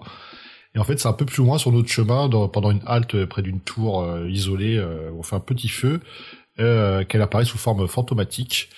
Et euh, c'est elle qui nous révèle que Zmur a bien enlevé nos parents et que et que bon, malgré ses pouvoirs, euh, il semblerait soit- sachant qu'en fait, euh, Zmur, il a lancé ses troupes partout et euh, plus on s'avance vers la ferme de nos parents, plus c'est le, plus le dawa, quoi. Plus c'est, plus c'est ravagé, plus il y a de démons, plus les terres sont brûlées, on voit des cadavres partout. Donc en fait, elle est passée à la casserole comme les autres, quoi. Ouais, tristement. Alors, on peut même discuter de ce paragraphe, Fred, dans le livre, non? Oui, il y avait même, il y a même une illustration de cette scène-là, bon, pour une fois qui était judicieuse. Hmm. En fait, la, y a- elle apparaît sous une forme fantomatique. On voit une forme fantomatique, on ne sait pas qui c'est. Mais bon, le dessin nous, nous donne quelques indications, parce qu'on voit bien que c'est une forme féminine, un peu éthérée, bien sûr. Et donc, oui, en allant, en se rapprochant de cette forme-là, on discute avec elle, et donc, elle nous donne ces informations-là. Bon, elle nous donne pas exactement le pourquoi du comment elle est morte, mais bon, en tout cas, elle est morte, quoi. Ouais, elle s'est fait zapper, quoi. Elle se fait, elle se fait désintégrer. Non, non, non, mais je dis pas ça en, en Ouais, voulant faire le, le, le con, mais non, mais c'est ce qui s'est passé. Elle s'est fait euh, désintégrer par un sort de démon. Ce qui est triste, c'est que quand on, on- on va voir Zerlina hein, dans sa, sa demeure, sa petite cabane de, de prêtresse, c'est qu'on voit qu'il y a une intimité entre elle et notre personnage parce qu'elle nous accueille et nous dit viens tout de suite au feu, je vais m'occuper de toi d'une façon très très sensuelle. Donc on comprend tout de suite que c'est des amis de longue date et euh, c'est, comme on dit en anglais, c'est les friends with benefits. Ouais, mais en fait, donc toi, tu l'as pas vu de la même façon que moi, parce que moi, j'ai été morte et je l'ai vue en fantôme. Toi, tu as été chez elle. Ah ouais, moi j'ai, je devais passer une nuit agitée avec elle, et puis bien sûr, au moment où on se prépare, bah, elle se fait désintégrer. Ah, tu, tu choisis toujours des passages de merde, toi. mais, hein. oui. mais oui, mais putain, c'est de toute façon, je, l'avoue encore une fois, je suis toujours allé à gauche. Bah ouais, mais faut... bah, continue à aller à gauche, va pas à droite, laisse-moi les bons passages. Dans le labyrinthe, franchement, on va en parler plus tard, mais ce fucking labyrinthe. Euh, ouais, comme je l'ai dit tout à l'heure, merci encore le 4 centième, parce que sans toi, euh, pff, le labyrinthe, il m'aurait gonflé il y a bien longtemps. Moi, je crois que je l'ai fait un peu avec la chance, hein, parce que j'ai commencé à faire un plan, mais euh, ça me menait nulle part. Et, euh, Ah ouais je- Ouais, ouais, j'ai commencé à faire un plan avec les couleurs, mais. euh, Waouh Bah les non, je te félicite, tiens, je te verrai un petit cadeau à cause de ça. hein. Je trouve que c'est un beau défi, là, ce que tu as réussi à faire. Ok, bah ouais, là, Zerlina, un magnifique passage dans les romans, très sympa. J'aime bien dès qu'on travaille un petit peu l'arrière-plan, l'intimité. C'est du développement de personnage, donc c'est toujours cool d'en savoir un peu plus qui nous sommes et voilà qui sont nos amis proches et quel est le lien qu'on a avec eux. Donc on voyait bien que Zerlina, c'était euh, un personnage important à notre chasseur des démons. Puis, comme tout destin tragique, comme toute vie tragique, de grande aventure, euh, les meilleurs amis disparaissent toujours. Alors, si on discute euh, du prêtre euh, qui remplace Brunner, Zargon, ou pardon, Zagon, ou Zagon, Zagon, ouais, on- bah en fait, on le voit au début de l'aventure quand on arrive au vi- à notre village, euh, le village de nos parents. Ouais. Ouais, bah oui, comme Brunner il est décédé, mort de vieillesse, voilà, beaucoup plus frêle que son prédécesseur, bah c'est Zagon qui reste néanmoins un allié et qui prend sa place. C'est lui qui s'occupe de l'enterrement des parents de notre héros. Alors, Za- Zagon, c'est quelqu'un qui n'a jamais cru euh, dans ses histoires, c'est c'est sornette, hein. Il avait remarqué que même dans la mort, euh, les parents avaient un regard des, des plus diaboliques qui n'était euh, pas naturel. Et donc, pour vérifier tout cela, il déterre en fait le- en secret le, le cercueil et avec stupeur, il voit que les corps avaient disparu et ils étaient remplacés par deux démons. Alors Fred, dans ce passage, est-ce que toi t'avais le langage des démons? Ouais, ouais, je, je l'avais, mais. euh, Tu les as écoutés? Les, euh, les deux mecs dans les cadavres, en fait, non, j'avais euh, j'avais anti-zombie, ça les a tués direct. Oh, bah moi j'ai écouté en fait ce qu'ils disaient avant d'aller les, les attaquer et en fait ils ont révélé qu'il y avait un passage intéressant par lequel on peut passer pour aller plus vite à la forteresse, Euh, à travers une grotte. Et tu parles bien de nos parents qui étaient enterrés et qui avaient des visages, et quand tu les tues, la malédiction s'arrête et. C'est ça. C'est bien ça. Ouais, ouais, bah non, bah, je, je m'en souviens pas qu'on pouvait leur parler. J'ai peut-être pas fait gaffe, moi j'ai vu anti-zombie, j'ai fait anti-zombie direct. Moi j'ai guetté un petit peu le terrain avant de les buter. J'ai voulu préparer l'attaque.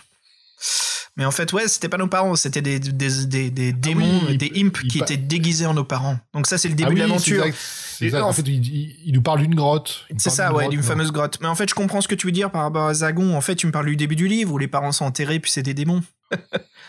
euh, Fred, les villageois, les pauvres villageois qui n'en peuvent plus. euh, alors, pour qu'on en parle d'eux, ils sont assez bien décrits. Et puis, c'est un peu la source de motivation de notre personnage, hein, c'est de les protéger.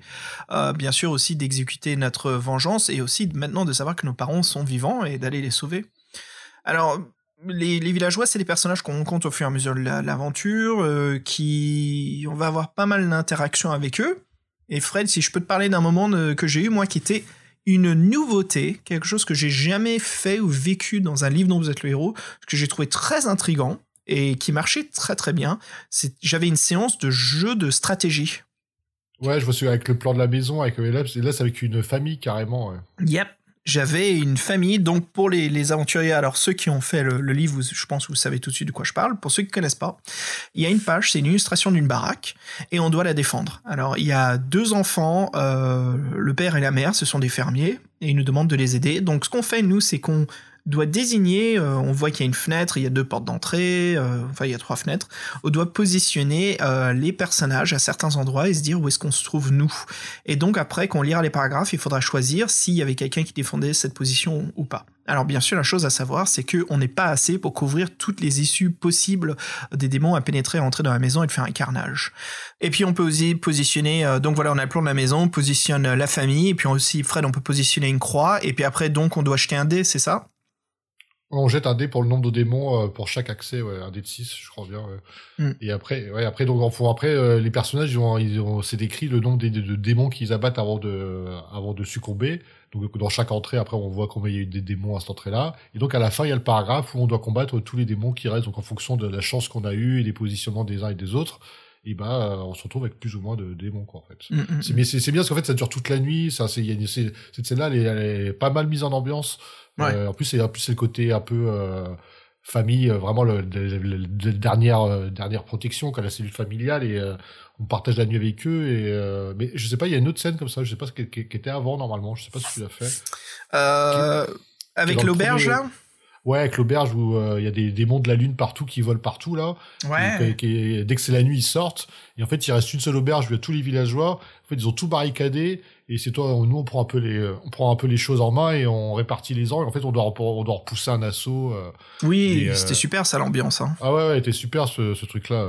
Ouais, c'était des démons vampires et moi j'ai réussi. Alors Fred, moi j'ai trouvé la grotte qui avait indiqué les démons. Est-ce que tu l'avais trouvé aussi? Ouais, bah s'il y a un crâne volant. Ouais, il y a un crâne volant qu'on attaque et si on le détruit, on obtient un nouveau don. Eh ben, franchement, le, le crâne était chaud. Moi, j'ai fui. Hein. Ah, moi je l'ai défoncé, moi c'est bon. Tu l'as défoncé avec quoi? Avec mon épée, je l'ai tué. Parce que je, crois- je crois que quand tu le touchais, il fallait faire un test pour savoir si. Euh, Yep. ça lui faisait des- des- Ouais, c'était un sacré ennemi. Donc moi, je, non, je me suis dit, tiens, ça, en fait, il m'a envoyé sur un piège. Il t'explique quand même que les démons, ils te font beaucoup de traquenards. Donc, euh, Hmm. ils, te, ils te disent parfois la vérité, parfois des mensonges. Donc, c'est jamais trop. euh, Moi j'en ai profité. Bah en fait Fred, comme j'ai tué le crâne, j'ai ça m'a donné euh, un don. ouais, Donc j'ai pu obtenir Je suis en train de rebondir. Ça t'a donné un don? Ouais, j'ai pu obtenir un quatrième don, donc j'ai pris le cercle sacré. Ah, d'accord, c'est pas un autre don. euh, T'as le droit à avoir un nouveau don. D'accord. Oui, c'est ça, j'ai le droit à avoir. Ah non, pas un don euh, qui n'existe pas, j'ai dû. Non, oh, ça, ça serait pas mal, ça. Ça, c'est un truc à faire, tiens. Non, non, j'ai. C'est la voix- la du tigre, ça.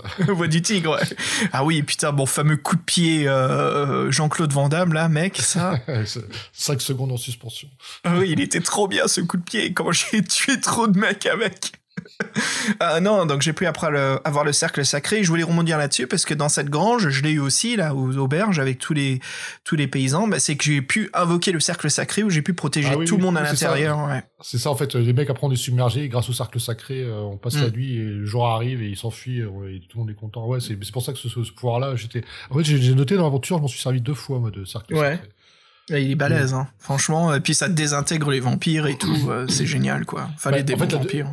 Bah, la deuxième fois, je vais en parler parce qu'en fait, c'est, euh, j'ai vu que c'était, euh, bon, c'est pas forcément après dans le dossier, c'est euh, à un moment on rencontre un dragon. Ah ouais? Bah oui, c'est en fait, un moment on est, on est en train de voyager et euh, on voit une, une ombre gigantesque, on se, on se cache à moitié, on fuit, le truc il nous survole, on voit que c'est une créature démoniaque et en fait le truc il nous gaule et il s'abat sur nous et en fait si t'as pas cercle magique, en gros, tu te- je pense que tu dois te faire rôtir. Moi je l'avais, le truc il, euh, il voit qu'il peut rien faire, il s'en va quoi. Alors je me dis, j'espère que c'est pas un- une créature qu'on rencontre par la suite parce qu'elle a, l'air imbattable quoi. Est-ce que c'est le faucon là qui nous soulève? Non non non pas du tout, non c'est Est-ce que ça tu l'as dragon. tu l'as rencontré ça? Le grand faucon non je l'ai pas, pas rencontré. Parce que moi, c'était un dragon faucon, je sais pas lequel c'était, mais il m'a attrapé par ses serres et puis il m'a fait voyager à travers les plaines et j'ai pu gagner beaucoup de temps. Ah bah moi j'ai cru que c'était un ennemi, bah ça se trouve c'était euh, parce que pour moi il m'attaquait quoi. Ouais, c'était ça, c'était le dragon, en fait, je l'ai laissé me prendre. Je voulais juste Ah, savoir ce qui se passait et puis par, euh, par curiosité, euh, ça m'a accéléré. que- Oh, je crois pas. Mais non, ils disent que c'est une créature démoniaque et qui est issue de pouvoirs euh, no- de noir et tout. Je pense que c'est une créature invoquée par ce mur. T'as de sacrés préjugés, toi. hein. Mais c'est pas moi, c'est écrit euh, noir sur blanc dans le paragraphe. Encore une fois avec les couleurs, je te jure. hein. Incroyable, ça. Bon, bref. Le mec, il a monté direct. Parce que là, l'histoire du crâne et l'histoire du dragon, ça, ça fout mal quand même. Bah, c'est pas grave, Fred. Euh, Au moins, Non, tu vois, grâce à, grâce à toi, on voit ce que c'est de, de, de, bah, de complètement rater le livre, quoi. C'est pas grave. Non, je Euh, plaisante. Non, je sais, je te, je te cherche. Ok. En plus, euh, en plus, en plus, c'est vrai, parce que je suis allé au bout, mais en fait, pour gagner le combat à la fin, il faut un objet particulier que j'ai pas trouvé. Donc, et euh, bien sûr, devine quoi? Bah oui, tu l'as trouvé. Bah oui. je sais, on en a parlé via euh, Gmail, enfin par chat sur euh, Google, on en parlait tous les deux. Alors les aventuriers, comme d'habitude, Fred qui me dit bon, putain, j'arrive pas, j'ai dû me le farcir. Et moi je lui dis bah, il fallait détruire euh, la, la- la pyramide de, de tête de mort. Et Fred qui me dit mais comment ça, quelle pyramide? On peut pas la détruire? Je fais bah oui, bien sûr. Oui, c'était un test de noirceur, j'ai revu, mais je sais pas pourquoi, j'avais foiré, quand j'avais fait, donc je suis pas revenu après.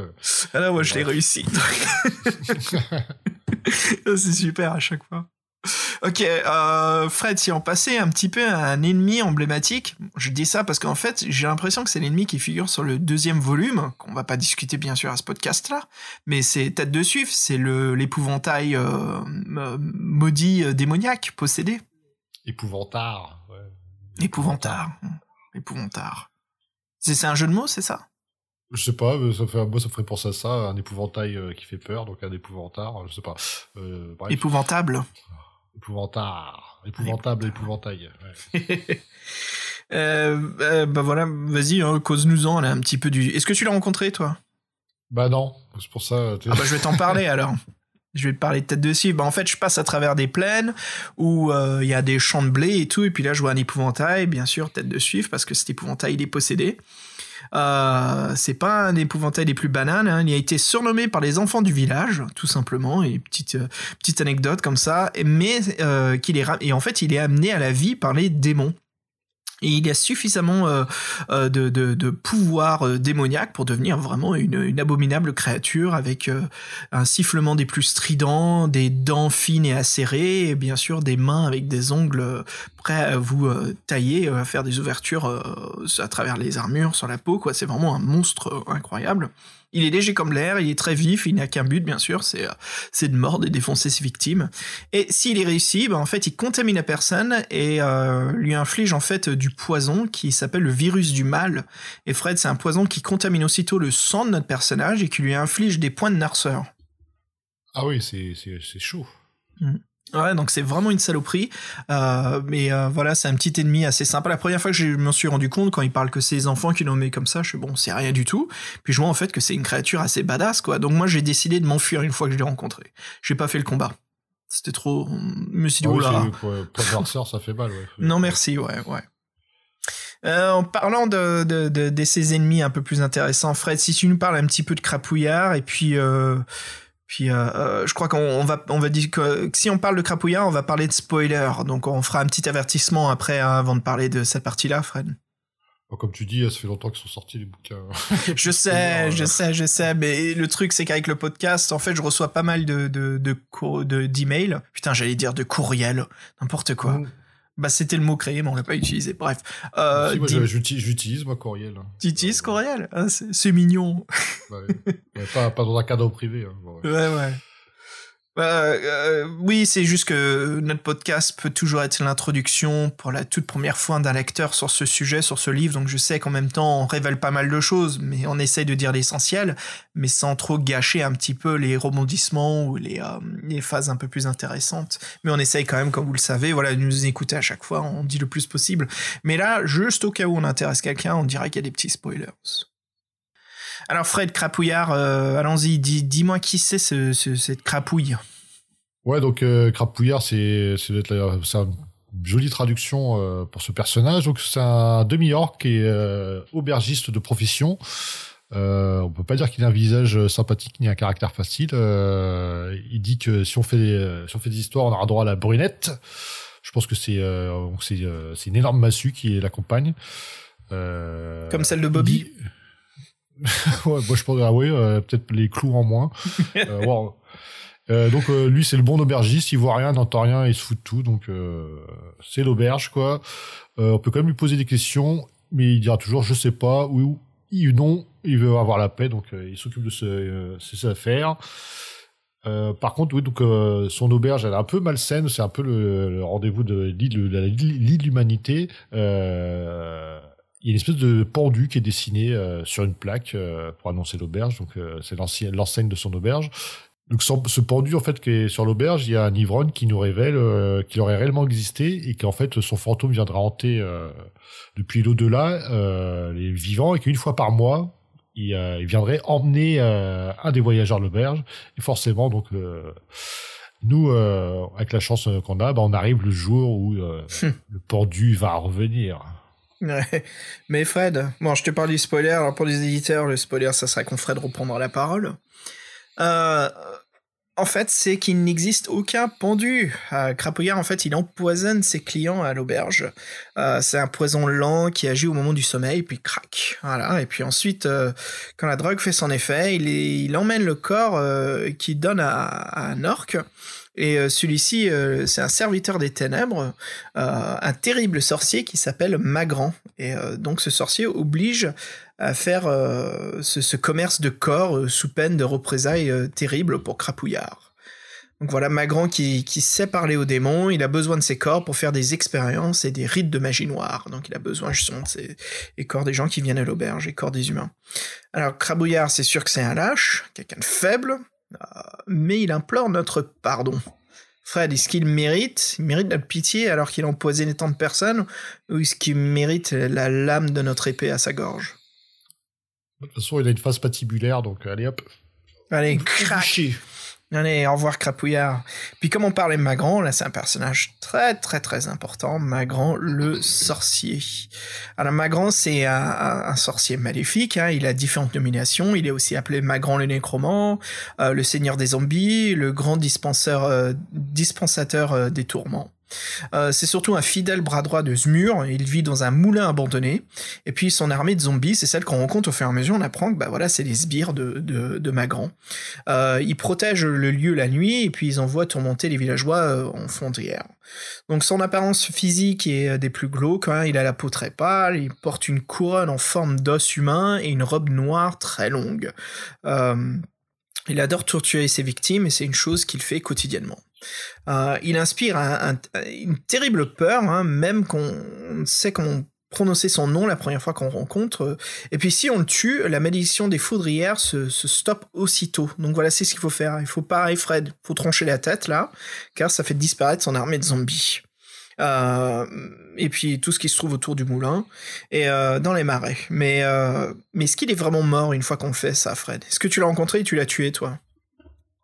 Non. Ok, moi je l'ai rencontré, Magran et le sorcier aussi. J'ai dû me battre contre, contre une armée de zombies. C'était pas facile. Surtout que les zombies, une fois qu'ils fondent, ils ont une chance de revenir à la vie. Ah oui, c'est pas sympa. Ouais, ouais.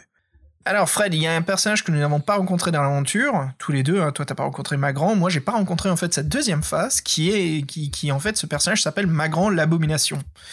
Alors quand on pense s'être débarrassé de Magran, comme je te l'ai expliqué, mec, plus haut, là on arrive à le tuer, ce qui se passe, c'est qu'au clair de lune, en pleine forêt, il y a euh, Zmur qui, qui réapparaît avec le corps de Magran et qui réalise en fait un rite de réanimation qui s'appelle le rite euh, réanimation gesticulant.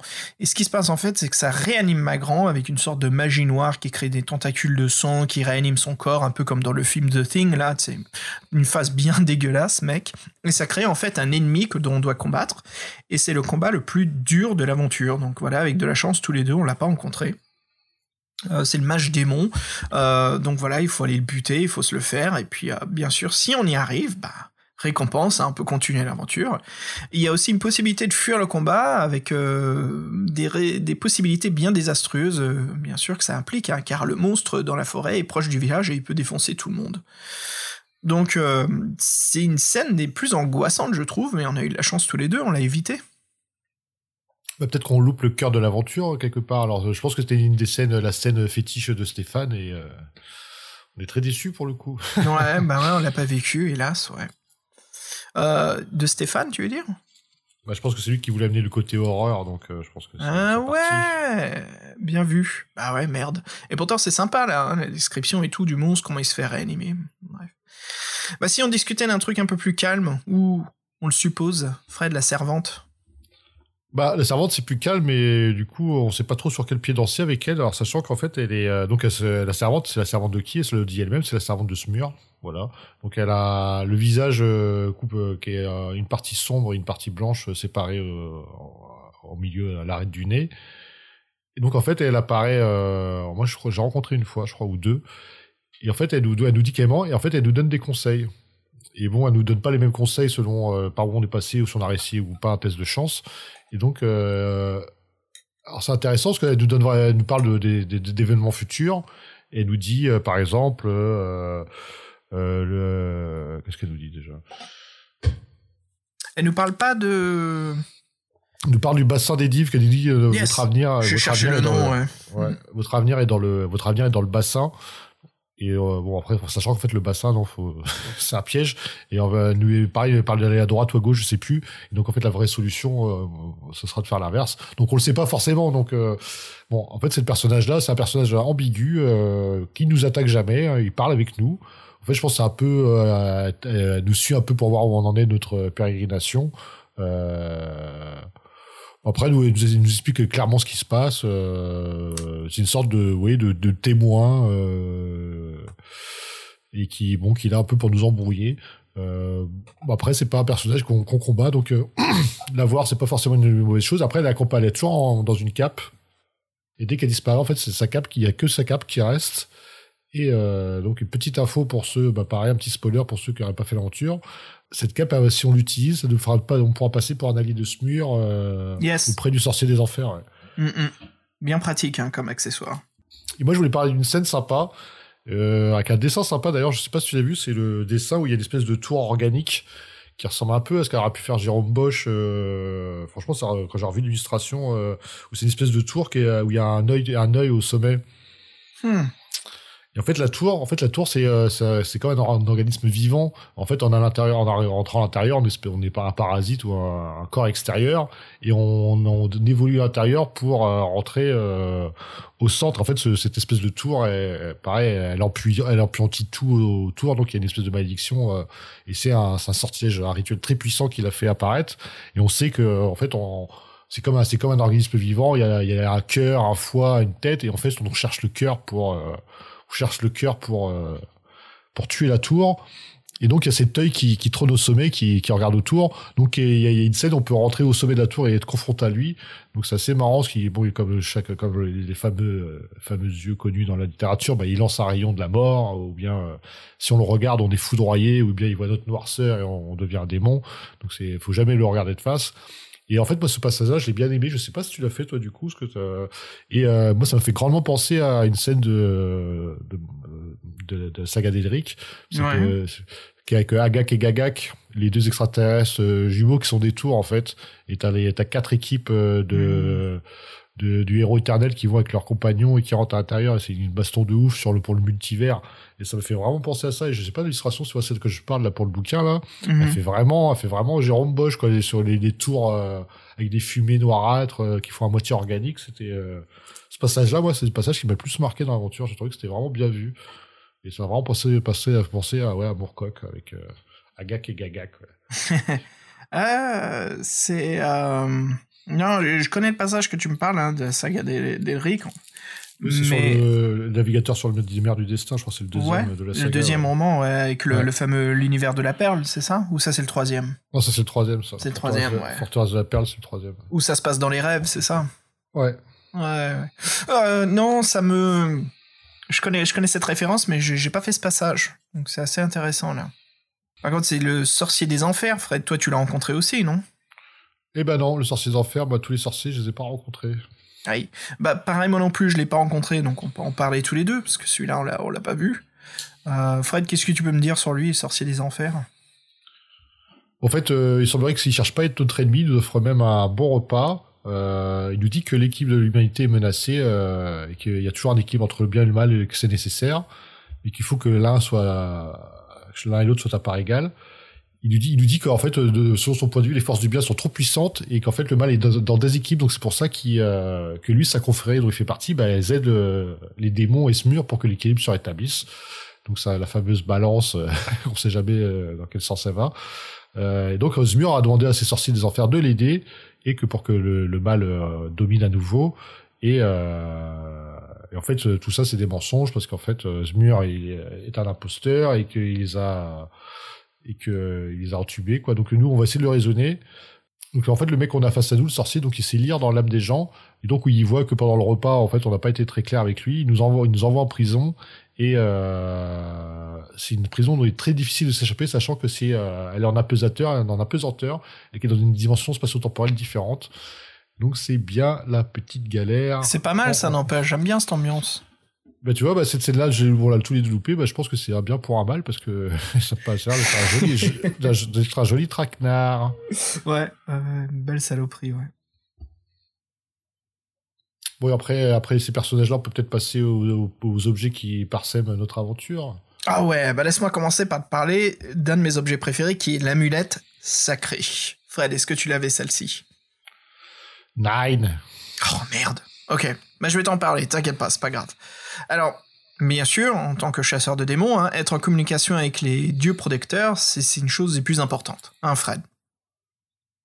Bah oui, on est un templier, une sorte de templier, donc... Euh, voilà. Exactement. Et donc, euh, bien sûr, dans le jeu, il faut prier, il faut apporter apaisement et aide, hein, comme une sorte de méditation. Et donc on se dirige au nord de, Bouzainville, euh, c'est là qu'on découvre un, lieu de prière, et donc il faut avoir le don de méditation, de ce que j'avais, donc j'en ai profité, Fred, je médite à ce temple, et il y a une force surnaturelle qui euh, pose ses mains sur un endroit précis d'un monument religieux. C'est un panneau de, pierre et voilà, ça commence à pivoter et ça dévoile une petite niche où se trouve une amulette sacrée. Euh, quelque chose qui va bien euh, me rendre service et qui m'a rendu service d'ailleurs. Donc voilà, Fred, encore une fois, j'ai réussi à trouver un endroit assez sympa et en faisant des bonnes actions, ça a développé quelque chose. Mais le paragraphe était vraiment chouette où on dit qu'on voit la structure qui commence à bouger et puis on voit la petite révélation. Je me sentais comme Indiana Jones, tu sais, qui avait trouvé le bon interrupteur ou la bonne chose à faire, quoi. Et voilà, je me suis trouvé avec un objet béni, hein, comment dire, un, un comment ça s'appelle? Euh... Dans Warhammer 40 000, les Space Marines, ils appellent comment les objets divins?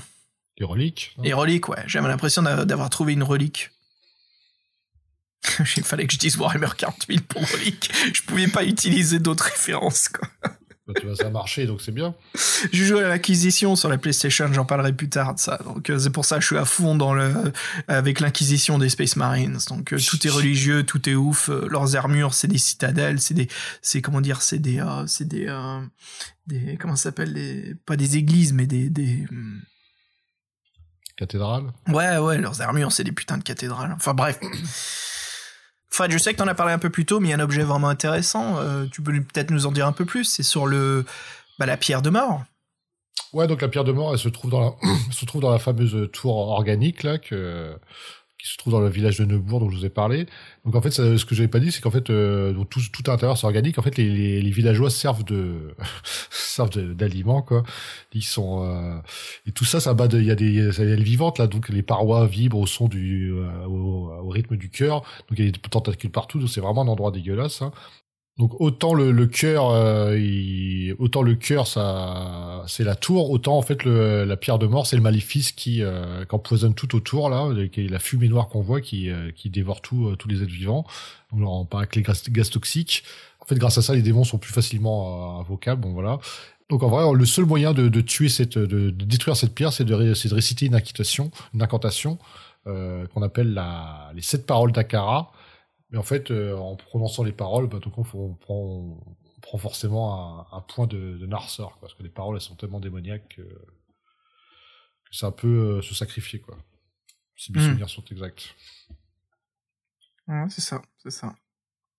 Euh, moi, je me souviens, il y a quelque chose que je voulais discuter, un objet assez cool. Enfin, c'était plus pour l'ambiance et comme on discutait du, du, du style de la Hammer.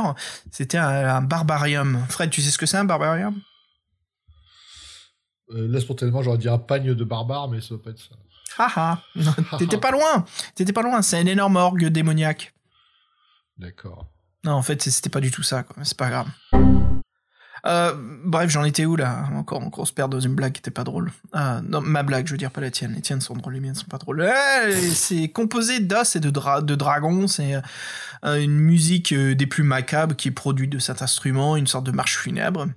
Euh, c'est une musique envoûtante aussi. Donc si on reste trop longtemps euh, dans une pièce où on entend un barbarium, ben, si on est malchanceux, on est envoûté et on est là à jouer de l'orgue pour l'éternité. C'est une salle que j'ai rencontrée dans le temple euh, de, Zmur, euh, le barbarium. Mais j'ai eu quelque chose d'assez intéressant, c'est l'orgue peut donner des visions comme assister à notre propre enterrement, mais aussi ça peut être positif, comme ça on peut voir qui est présent ou pas lors des funérailles. Bref, euh, l'auteur parlera d'une superstition que j'ai trouvée intéressante, et c'est si un corbeau assiste à un enterrement, il faut vite le faire partir car il est là pour prendre l'âme du défunt. Intéressant, non? Yep. Oh, voilà, j'ai rencontré cet objet. Mais Fred, il y a un objet que tous les deux qu'on a trouvé, non? Bah non, moi je l'ai pas trouvé. L'épée tue démon? Bah non, j'ai pas trouvé parce que j'ai. Non Oh merde Oh, je suis désolé, mec. C'est On pas ma faute, mais j'ai l'impression on- d'être on- coupable. On, on en a parlé tout à l'heure, fais pas l'innocent, qu'est-ce que tu me fais là L'épée tue démon Mais oui, dis que euh, je l'avais pas, je l'avais pas euh, pendant le combat, t'es parti sur le. le- Ah oui, c'est vrai, c'est vrai. Oh, fuck. Parce que si, si- si on veut le tuer en combat, il faut absolument cette épée. ouais. Bon, je vais t'en parler, mec. Alors, j'ai trouvé, en fait, les, les pétus démons, j'en parle un peu plus. Donc, si le sorcier des enfers a enfin compris qu'il a été dupé par ce mur, et pour rattraper son erreur, il vous offre une arme incroyable, plantée dans un énorme crapaud en pierre, qu'on avait parlé du symbolisme des crapauds. Il se trouve une épée étincelante. Et en fait, euh, cela fait des siècles que cette arme n'a jamais servi. L'épée tue démon. Euh, le sorcier, donc, il savait qu'un jour ou l'autre, euh, il faudrait s'en servir hein, pour tuer le grand, le grand démon, un Zmur, qui devenait incontrôlable. Tu sais, c'est c'est comme toute chose, hein, tout intrus indestructible, il faut bien avoir un petit peu ce, cet objet pour le détruire. Ouais, la, les Némésis. Ouais, au cas où il est instoppable. Et donc, euh, le sorcier, en fait, ce qui se passe, c'est qu'il s'en veut d'avoir aidé euh, le démon euh, dans ses méfaits, il en veut pour tout ce qui est devenu, toute la destruction. Et donc, pour nous aider, bah voilà, il nous offre donc cette épée, enfin, il nous offre la possibilité de l'acquérir. Donc, une fois qu'on la sort du crapaud en pierre, on obtient l'épée tue démon. Et puis c'est bien parti, mec, parce que une onde de puissance nous envahit et l'épée fait bien plus de dégâts contre les démons et servira énormément à la fin du livre. Mais Fred, ne t'inquiète pas, il y a encore un objet qui peut nous aider vers la fin du livre. Est-ce que tu l'as trouvé? Non plus, mais je peux en parler, ouais, c'est l'anneau de Branner. ça Tu sautes, c'est ça, avant que, je, avant que je me moque de toi. Oui, je- j'enchaîne. L'anneau de Branner, ouais. Ouais, donc c'est l'anneau, l'anneau du prêtre qui nous avait, euh, qui nous avait déjà sauvé quand on était jeune et qui était mort dans l'aventure. En fait, on le rencontre euh, sous sa forme spectrale, euh, lors d'une hallucination euh, euh, pendant laquelle on assiste à notre propre, enterrement. C'est sympa. En fait, l'anneau, c'est dans, on le trouve euh, dans la scène du barbarium, en fait, de la, avec le, avec l'orque dont on parlait tout à l'heure. Donc en fait, c'était cet anneau-là, c'est vraiment un bonus qui euh, qui coffre des capacités en plus, mais qui est pas indispensable comme pour finir l'aventure, comme l'épée qu'on a l'épée euh, précédemment. Donc euh, ouais, on va dire que ça c'est l'objet euh, sympa à trouver quoi. Alors après on n'a pas précisé, mais en fait aussi le, dans l'inventaire on a une fiole et une croix, donc la croix on peut s'en servir pour euh, dans la maison là où on a pour bloquer les pour bloquer les entrées. Mais moi aussi j'ai rencontré un vampire avec des villageois, c'est la première fois qu'on rencontre des villageois où t'as euh, en fait il y a un mort qui est, qui est agressant, en fait le mort est remplacé par un vampire. Il se réveille quand, quand ils veulent le déterrer et grâce à la croix tu le tu le tues direct. Hmm. T'as aussi aussi je sais pas si des fioles de bénite. Yes, très importante. ouais. Ouais, que qui peuvent te servir dans l'aventure ou que tu peux jeter après sur le boss de fin. Bon, après, c'est pas super puissant, mais bon, ça peut toujours. euh, le boss de fin, comme je l'appelle. Le boss de. Ouais, ça marche, ça marche. on a fait un petit peu panorama de ce qui nous attend, mais on peut vous parler un peu plus euh, des fins. Ouais, parce qu'il y a pas mal de possibilités, surtout que le, le, le, combat de fin se passe différemment, voilà, comme t'expliquais plus tôt, Fred. Alors, où est-ce que je peux commencer, Fred? Sur euh, le fait qu'il y a deux vraies fins, suivant la situation?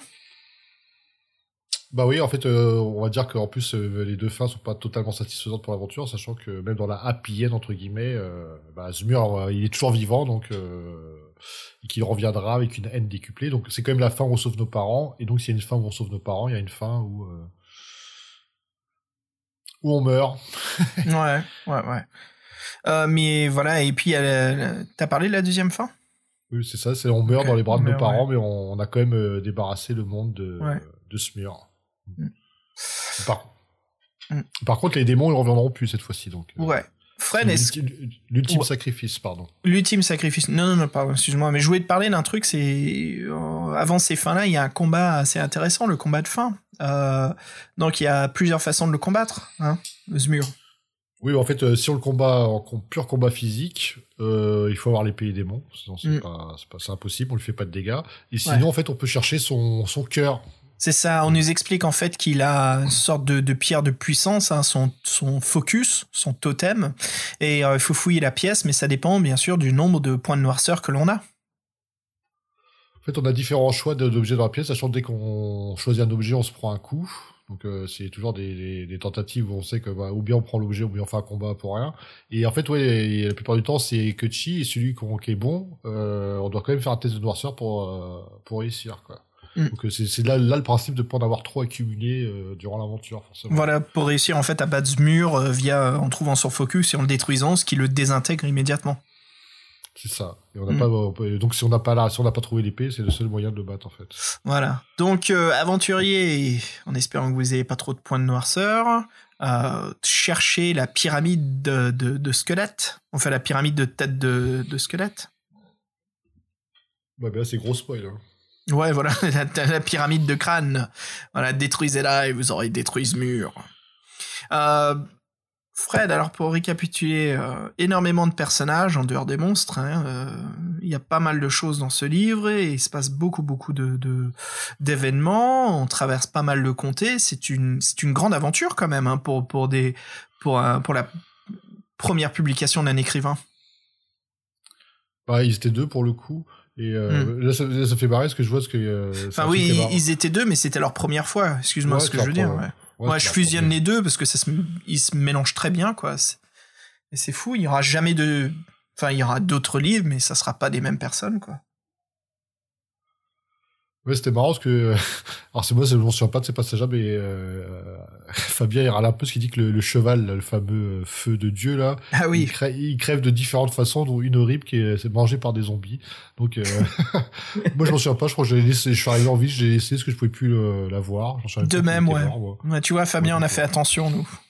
On l'a juste abandonné. C'est pas, ah, c'est pas, c'est pas notre faute. Pour son bien, pour son bien. Et ouais, donc bah, sans les villageois, ils, ils morflent, là, ils, ils subissent la peste, ils sont, on les aide, on les, ils passent des nuits terribles où ils sont attaqués par des démons euh, recroquevillés chez eux. Mais ça, c'était des scènes sympas. Hmm. Et euh, bah, après, ce qui est, sympa dans cette aventure-là, c'est l'utilité des dons. Donc euh, après, il faut savoir donc le langage des mots, on n'en a pas parlé, mais euh, quand, juste avant le, juste avant d'arriver au Asmur, une inscription sur le sol qu'on peut euh, décider de déchiffrer. En fait, on la lit, on se désintègre tout, tout de suite. C'est un, un truc à la- c'est un truc à la. Evil Dead, quoi. Oui, en plus, c'est juste à la fin de l'aventure. T'as fait tout ce chemin-là. Le langage démon, ça t'a bien servi. Tu l'as utilisé une fois. Tu je, je, je, je vais le réutiliser, ça va être trop bien. Pouf, désintégré. Allez. Pouf À la curiosité. Ah ouais, des fois, ouais. ouais. Euh, super. Euh, ouais, comme je disais, bah, il y aura donc deux autres livres hein, qu'on discutera plus tard dans ce podcast. hein. Ça sera intéressant, mais à savoir que ça sera jamais comme celui-ci. C'est un livre assez unique hein, pour son histoire, ses problèmes, son drame, et puis euh, bien sûr, ça, ça- son innovation et comment il est, venu à emboutir, à être publié. Donc euh, deux écrivains, et puis qui ont produit quand même une excellente aventure pour deux personnes qui n'ont jamais écrit de roman auparavant. Ouais, puis c'est vrai qu'on en a pas parlé, mais bon, je sais pas, je sais pas si sais la scène du début. En fait, on arrive au village de jeux des parents. On peut couper, je crois, par champ. Il y a une Mhm. espèce de zombie dans une cage qui est possédé par un démon.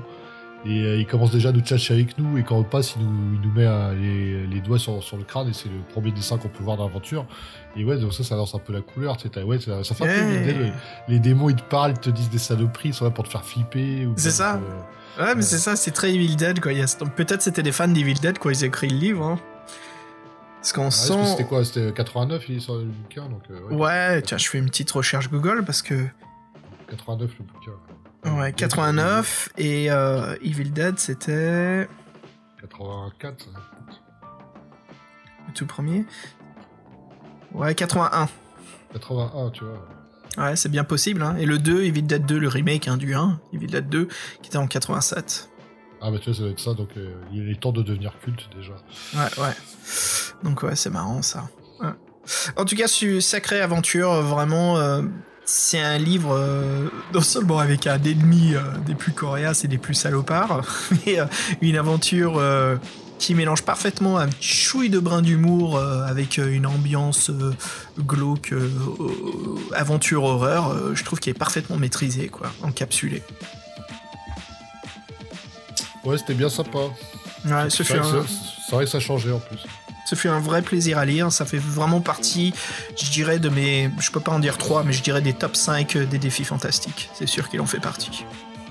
En plus, moi au début, j'avais pas trop fait de combat. Je crois que j'avais fait que deux combats. Par contre, vers la fin, après, euh, c'est un peu plus difficile de les éviter. Euh, Je me suis retrouvé à avoir fait six combats en tout, ce qui est pas, ce qui est pas énorme. hein. Hmm. Voilà. Mm, mm, mm. Ouais, on sent qu'il y a une, une attention au détail, au cheminement, qu'on peut faire pas mal de choses sans se taper.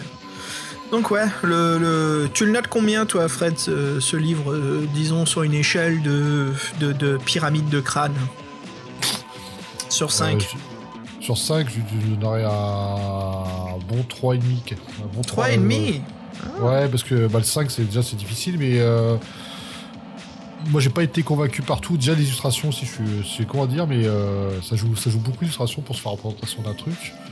Euh, et, en, et en faisant le cheminement, moi je trouve que j'ai un peu loupé la particularité du, du côté horreur.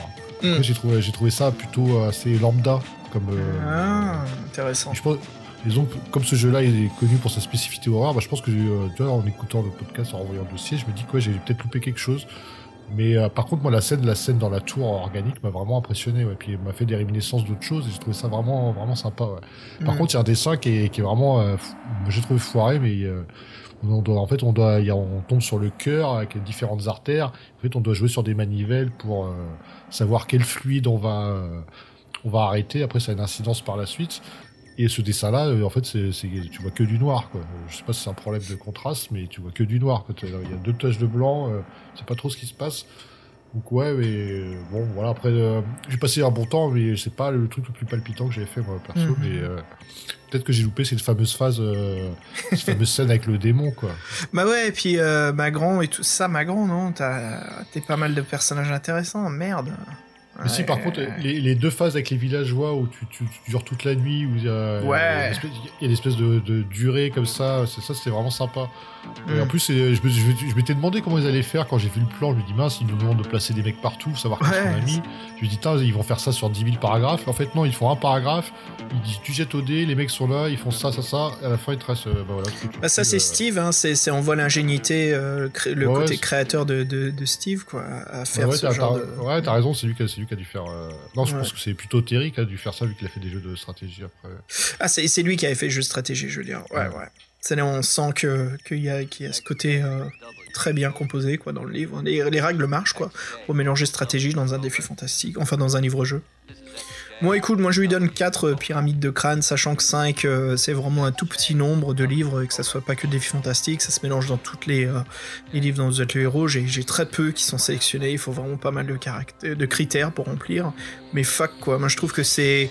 Je lui donne 5 pour son amusement, parce que moi j'ai vécu une grande aventure, j'ai quand même rencontré pas mal de personnages, j'ai eu pas mal d'événements, j'ai pas rencontré la tour euh, vivante comme toi tu as rencontré, mais j'ai eu Magran, j'ai eu pas mal d'aventures, l'épée, tu sais, ça fait très croisade aventure à la fin quand t'as un objet spécial, tu défends des villageois dans ce moment climat- climax comme Oui, toi, t'as- décrivait. toi, toi, t'as eu plus de gratification vu que t'as eu un don supplémentaire et l'arme. C'est euh, ça en ultime. fait, ouais. Dans- donc j'ai vraiment eu une superbe expérience. Euh, euh, moi je, je lui donne un 5 et puis 4 après juste pour son total parce que en pensant à l'aventure que tu as eue, tu vois, je me dis ah tu vois, on peut pas.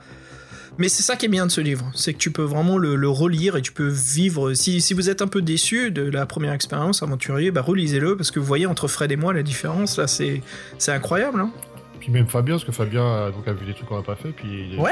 il, il a des trucs qu'il a, qu'il a pas d'eau, il avait pas parlé, donc ouais, donc euh, tout le monde Ah a ouais. fait des aventures différentes.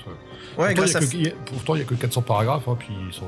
Mm. Il est pas, Mais- pas épais, épais le, le livre. Non, non, non, c'est qu'il est bien composé, euh, à part le labyrinthe de merde, euh, et puis ce mur, il peut aller se faire voir. Ah oui, oui. Ah, attends, on, peut, on peut- on peut en parler du labyrinthe quand même.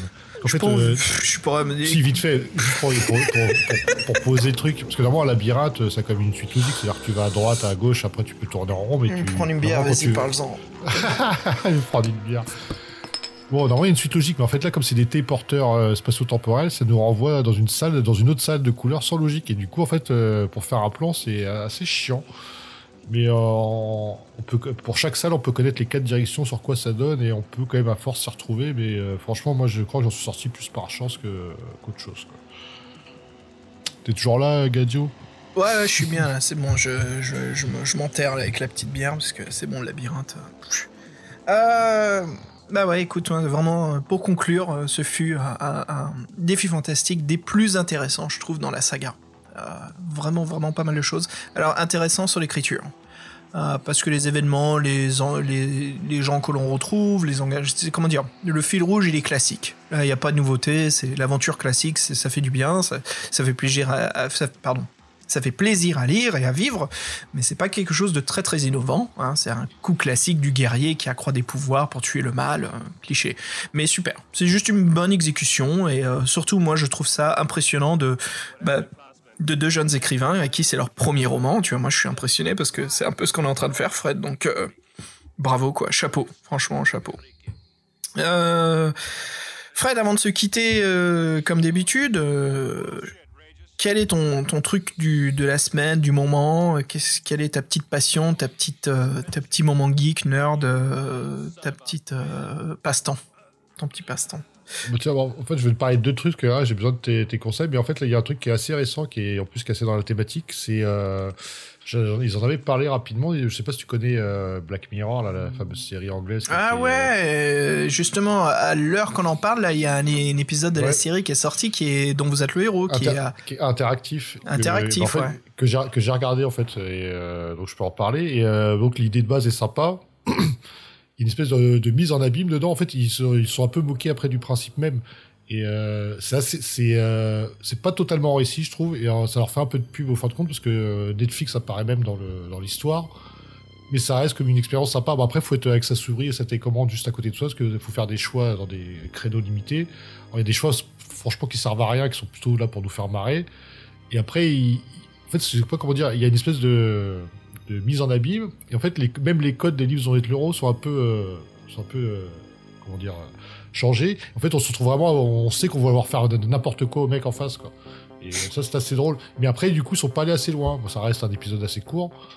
Mais pour ceux qui aiment l'interactivité, franchement, il y a un truc qui va vous faire rire, que j'en parle pas, mais moi, il y a un truc qui m'a fait rigoler. Il y a deux choses qui m'ont fait rigoler. Et en plus, un peu ambiance rétro années 80 sur les programmateurs de jeux Pixel et tout, Commodore. Donc on peut que, que apprécier. Non, il y a- quand même des, des bonnes choses, mais ils sont pas allés totalement à- à fond dans le principe. Quoi. Et sinon, sans, moi, je vais te parler d'un autre truc. euh, je t'avais peut-être parlé, j'avais des bouquins de Edith Foster, là, celui qui fait beaucoup d'adaptations, de novélisations de, de films. Des Oui. films qui sortent et il fait des novélisations en roman. Ouais, ouais, ouais, ouais, je sais que c'était ton, ton, ton petit truc du moment, là, tu lisais Ouais, les bah- adaptations. Ouais, en fait, j'en avais, j'en j'en ai eu quelques-unes. Et là, j'en ai lu un et un film que je, je ne suis pas sûr d'avoir vu. Et euh, franchement, le truc, euh, ça, je trouve que c'est un super film d'action. C'est euh, Futur immédiat. Le, ça te parle avec Los Angeles euh, 1991. Et ça, où t'as des, t'as des extraterrestres qui en fait des, une race qui a été, qui Ah a été oui créée. Où les mecs ils font, ils sont flics, ils font équipe et euh, il y a une drogue extraterrestre qui ressurgit. Ouais. euh, en fait, les, les, les extraterrestres sont devenus très intégrés à la. à la- Ouais, ils sont intégrés, c'est des, des des migrants comme, comme euh, n'importe qui, quoi. Il y, y en a, ouais, il y y en a qui ont, qui ont mis en place euh, c'est une drogue en fait pour être docile, tout ça, qu'ils ont reproduit et en fait ça fout la merde. Il y a une enquête de police et tout et ils sont Oui. coéquipiers un alien et euh, franchement c'était, euh, alors je sais pas de, de quelle, de quelle date il date exactement, mais euh, je pense que de me le pécho celui-ci. Ouais, ouais, c'était sympa comme série. euh, Il y avait. euh, C'était un c'est. film, hein, je crois c'est un film. Hein, je crois. Ah, c'est un film. Je crois qu'il y avait Ah, une c'est un série aussi. euh. C'était comme une version. En fait, si V c'était la représentation des extraterrestres dans les années 80, c'est- Los Angeles, Invasion Los Angeles 91, c'était la version des extraterrestres sur Terre ou l'invasion via les années 90. Mais je crois que le, le vrai titre c'est Futur immédiat. Futur immédiat, ouais. Ouais. Non, c'était chouette. Non, franchement, euh, sympa. C'est marrant que tu, pendant que tu en parlais, j'étais en train de me, me souvenir d'un peu de tout. Je crois qu'il y avait James Caan dans le film, non? Ouais, ouais, je pense que c'est ça. Il y a, Ouais, il y a James Caan dedans, ouais. Ouais, ouais. Ah, sympa, mec, sympa, sympa. Écoute, moi, le, truc du moment, euh, je joue à un jeu que j'avais joué en version alpha et bêta qui s'appelle The Long Dark. Euh, la nuit sombre, je sais pas, ça existe pas, je crois pas que le titre existe en français. Mais c'est une simulation euh, la fin du monde et on est perdu au nord du Canada. Et euh, donc c'est un jeu vidéo à la première personne. Et on doit juste survivre. Et puis euh, quand le jeu est sorti, parce que j'ai pas joué depuis quoi deux ans, et depuis il y a eu la version finale, tout est sorti. Il y a même une version gold qui est sortie. Ils ont euh, affiné les contrôles et puis il y a un scénario maintenant. Il y a une histoire. Avant c'était juste un mode bac à sable. Et on joue un personnage et puis voilà, on doit survivre. Alors il y a, dans le jeu, il y a quatre compteurs il y a la, chaleur corporelle. Comme c'est le nord du Canada, il caille, il faut trouver des vêtements, il faut se réchauffer au feu. Tu peux créer des feux, tu peux chauffer de la viande, tu peux chasser. Euh, le jeu est très très bien fait. Donc ça caille, il faut manger, il faut boire et puis il y a le sommeil. Et euh, donc voilà, il faut contrôler tous ces quatre événements. Et le jeu est très bien fait où on apprend à récolter des ressources, des plantes, on apprend à créer des armes, des, trouver des fusils, euh, des balles, aider les gens autour de soi, chasser des lapins, faire attention aux loups. Et euh, l'ambiance est. C'est là euh, que le jeu a une particularité impressionnante, c'est l'ambiance du, du Grand Nord, du froid, où euh, il y a eu un gro- une grande explosion UMP dans le monde et plus rien d'électronique ne marche. Donc il faut savoir se démerder soi-même. Mais le sound design, euh, donc le, le- le travail audio du jeu, le design audio est impressionnant. Quoi. Le, le son du vent quand on est à l'intérieur d'une maison et qui caille dehors, en fait, euh, c'est très très bien fait. Et ce que j'ai remarqué hier, je ne savais pas en jouant, c'est que le jeu a une simulation de la force du vent. Donc le son porte dans le jeu dépendant euh, d'où le vent euh, pousse. Donc euh, quand je sortais d'une baraque, il y a une cascade à proximité, mais je l'entends pas, elle est trop loin. Mais le vent poussait dans ma direction, donc j'entendais la cascade beaucoup plus proche. Et je me suis dit, tiens, c'est bizarre, c'est un bug. Et en fait, non, c'était le, le simulateur du, du vent quoi, dans le jeu. Donc c'était très bien fait. Euh, Ouais, ça ont, ce, ce paramètre-là, ils ont fait un peu plus d'attention. Ouais, ouais, vraiment, il y a beaucoup de choses. Hein, se réchauffer un feu. Et puis en fait, on se retrouve un moment d'être agréable, de se poser un feu de camp, de faire le feu, de foutre assez de bois pour que ça dure toute la nuit, et de recoudre nos vêtements, de préparer euh, des objets, de faire chauffer la conserve de, de sauce tomate qu'on a trouvé. euh, et puis surtout, quand tu trouves un, ouvre-boîte, euh, t'es tout heureux, parce que tu dis putain, ça y est, je peux enfin ouvrir les conserves que j'ai trouvées. Euh, tu vois, tu trouves une hache abandonnée dans la forêt, t'es heureux, tu peux te couper du feu de bois plus facilement au lieu de ramasser que des brindilles. Bref, super jeu quoi, euh, très superbe. Et puis là pour la saison d'hiver, bah écoute c'est parfait je trouve quoi. Donc ouais, euh, PlayStation 4, c'est là où j'y jouais sur PC à l'époque quand j'avais participé à l'alpha et la bêta, mais je l'ai repris euh, en version finale sur PlayStation 4, donc ça fait plaisir. Bah voilà Fred, écoute c'est la fin, mais ce que les auditeurs ne savent pas, c'est que demain on se retrouve pour enregistrer un nouveau podcast qui apparaîtra bientôt par la suite de celui-ci en 2019. Euh, spoil encore, tu fais que des spoils toi ce soir. Ah ouais, là, je, je fais plaisir aux auditeurs, là, des petits spoils, des petits spoils, mais euh, ça sera... euh, Des petits spoils, des petits spoils, tout. des petits spoils. Ouais, bon, on, se- voit, on se voit demain, donc on sera le 31, donc euh, on sera encore en 2018. c'est ça, voilà, on sera, on sera le 31, toujours pas, mais voilà, ça sera les épisodes du passé qui seront diffusés dans le futur. Demain, on va reprendre une saga qu'on n'a pas discuté depuis un moment, Fred. Ouais, euh, Dragon d'Or, et on fait, on fait la grâce de pas faire le nouvel an, c'est euh, sordide. Sinon, ouais, on, fait, on reprend Dragon d'Or, donc on en est au troisième, là. Voilà, Dragon d'Or, volume 3. Après cela, pour vous dire un petit peu le programme début d'année, on discutera, après Dragon d'Or 3, on discutera d'un sujet pop culture, comme on aime bien faire tous les deux, tous les 3, 4, 2, 3, 4 épisodes. Pop culture. Et puis on reprend, surprise, Fred n'en dit rien, mais sur une aventure qu'on anticipe avec impatience. Qui sera le troisième aussi. Voilà. Allez, un peu trop de détails, mais ça suffit. Allez, les auditeurs, tout le monde, bah, on se quitte sur un morceau du vinyle qui nous a été offert, hein, euh, de la chanteuse Shisato Moritaka. Je vous propose d'écouter le morceau Don't Stop the Music. Fred, sur ce, et les auditeurs, je vous souhaite une bonne journée, bonne soirée. Et puis on se retrouve très bientôt. Ouais, à demain, Xav, encore bonne année euh, les auditeurs, et puis euh, un petit coucou à Fabien, bonne année Fabien, et merci encore, parce qu'il nous a fait des jolis petits calendriers cette année, donc... euh, Ah, vous- euh, ouais. Fabien qui nous a fait du, du merch, là, qui nous a fait des marchandises, des calendriers Tossetti, euh, des calendriers dont vous êtes le podcast. Ouais, euh, et ça fait longtemps qu'on enregistre. calendrier dont vous êtes le podcast. un calendrier dont vous êtes le podcast, un calendrier basé sur, voilà, sur le thème de l'émission, des livres dont vous êtes le héros. Bon, allez, c'est cool. Bah, ça faisait longtemps, allez. Tchouchous Allez, chus, bonne année tout le monde. Euh, salut Fabien, encore merci de, de ce su- superbe épisode. Et puis euh, Fred, je te dis à bientôt, les auditeurs, bonne année. Ciao Ciao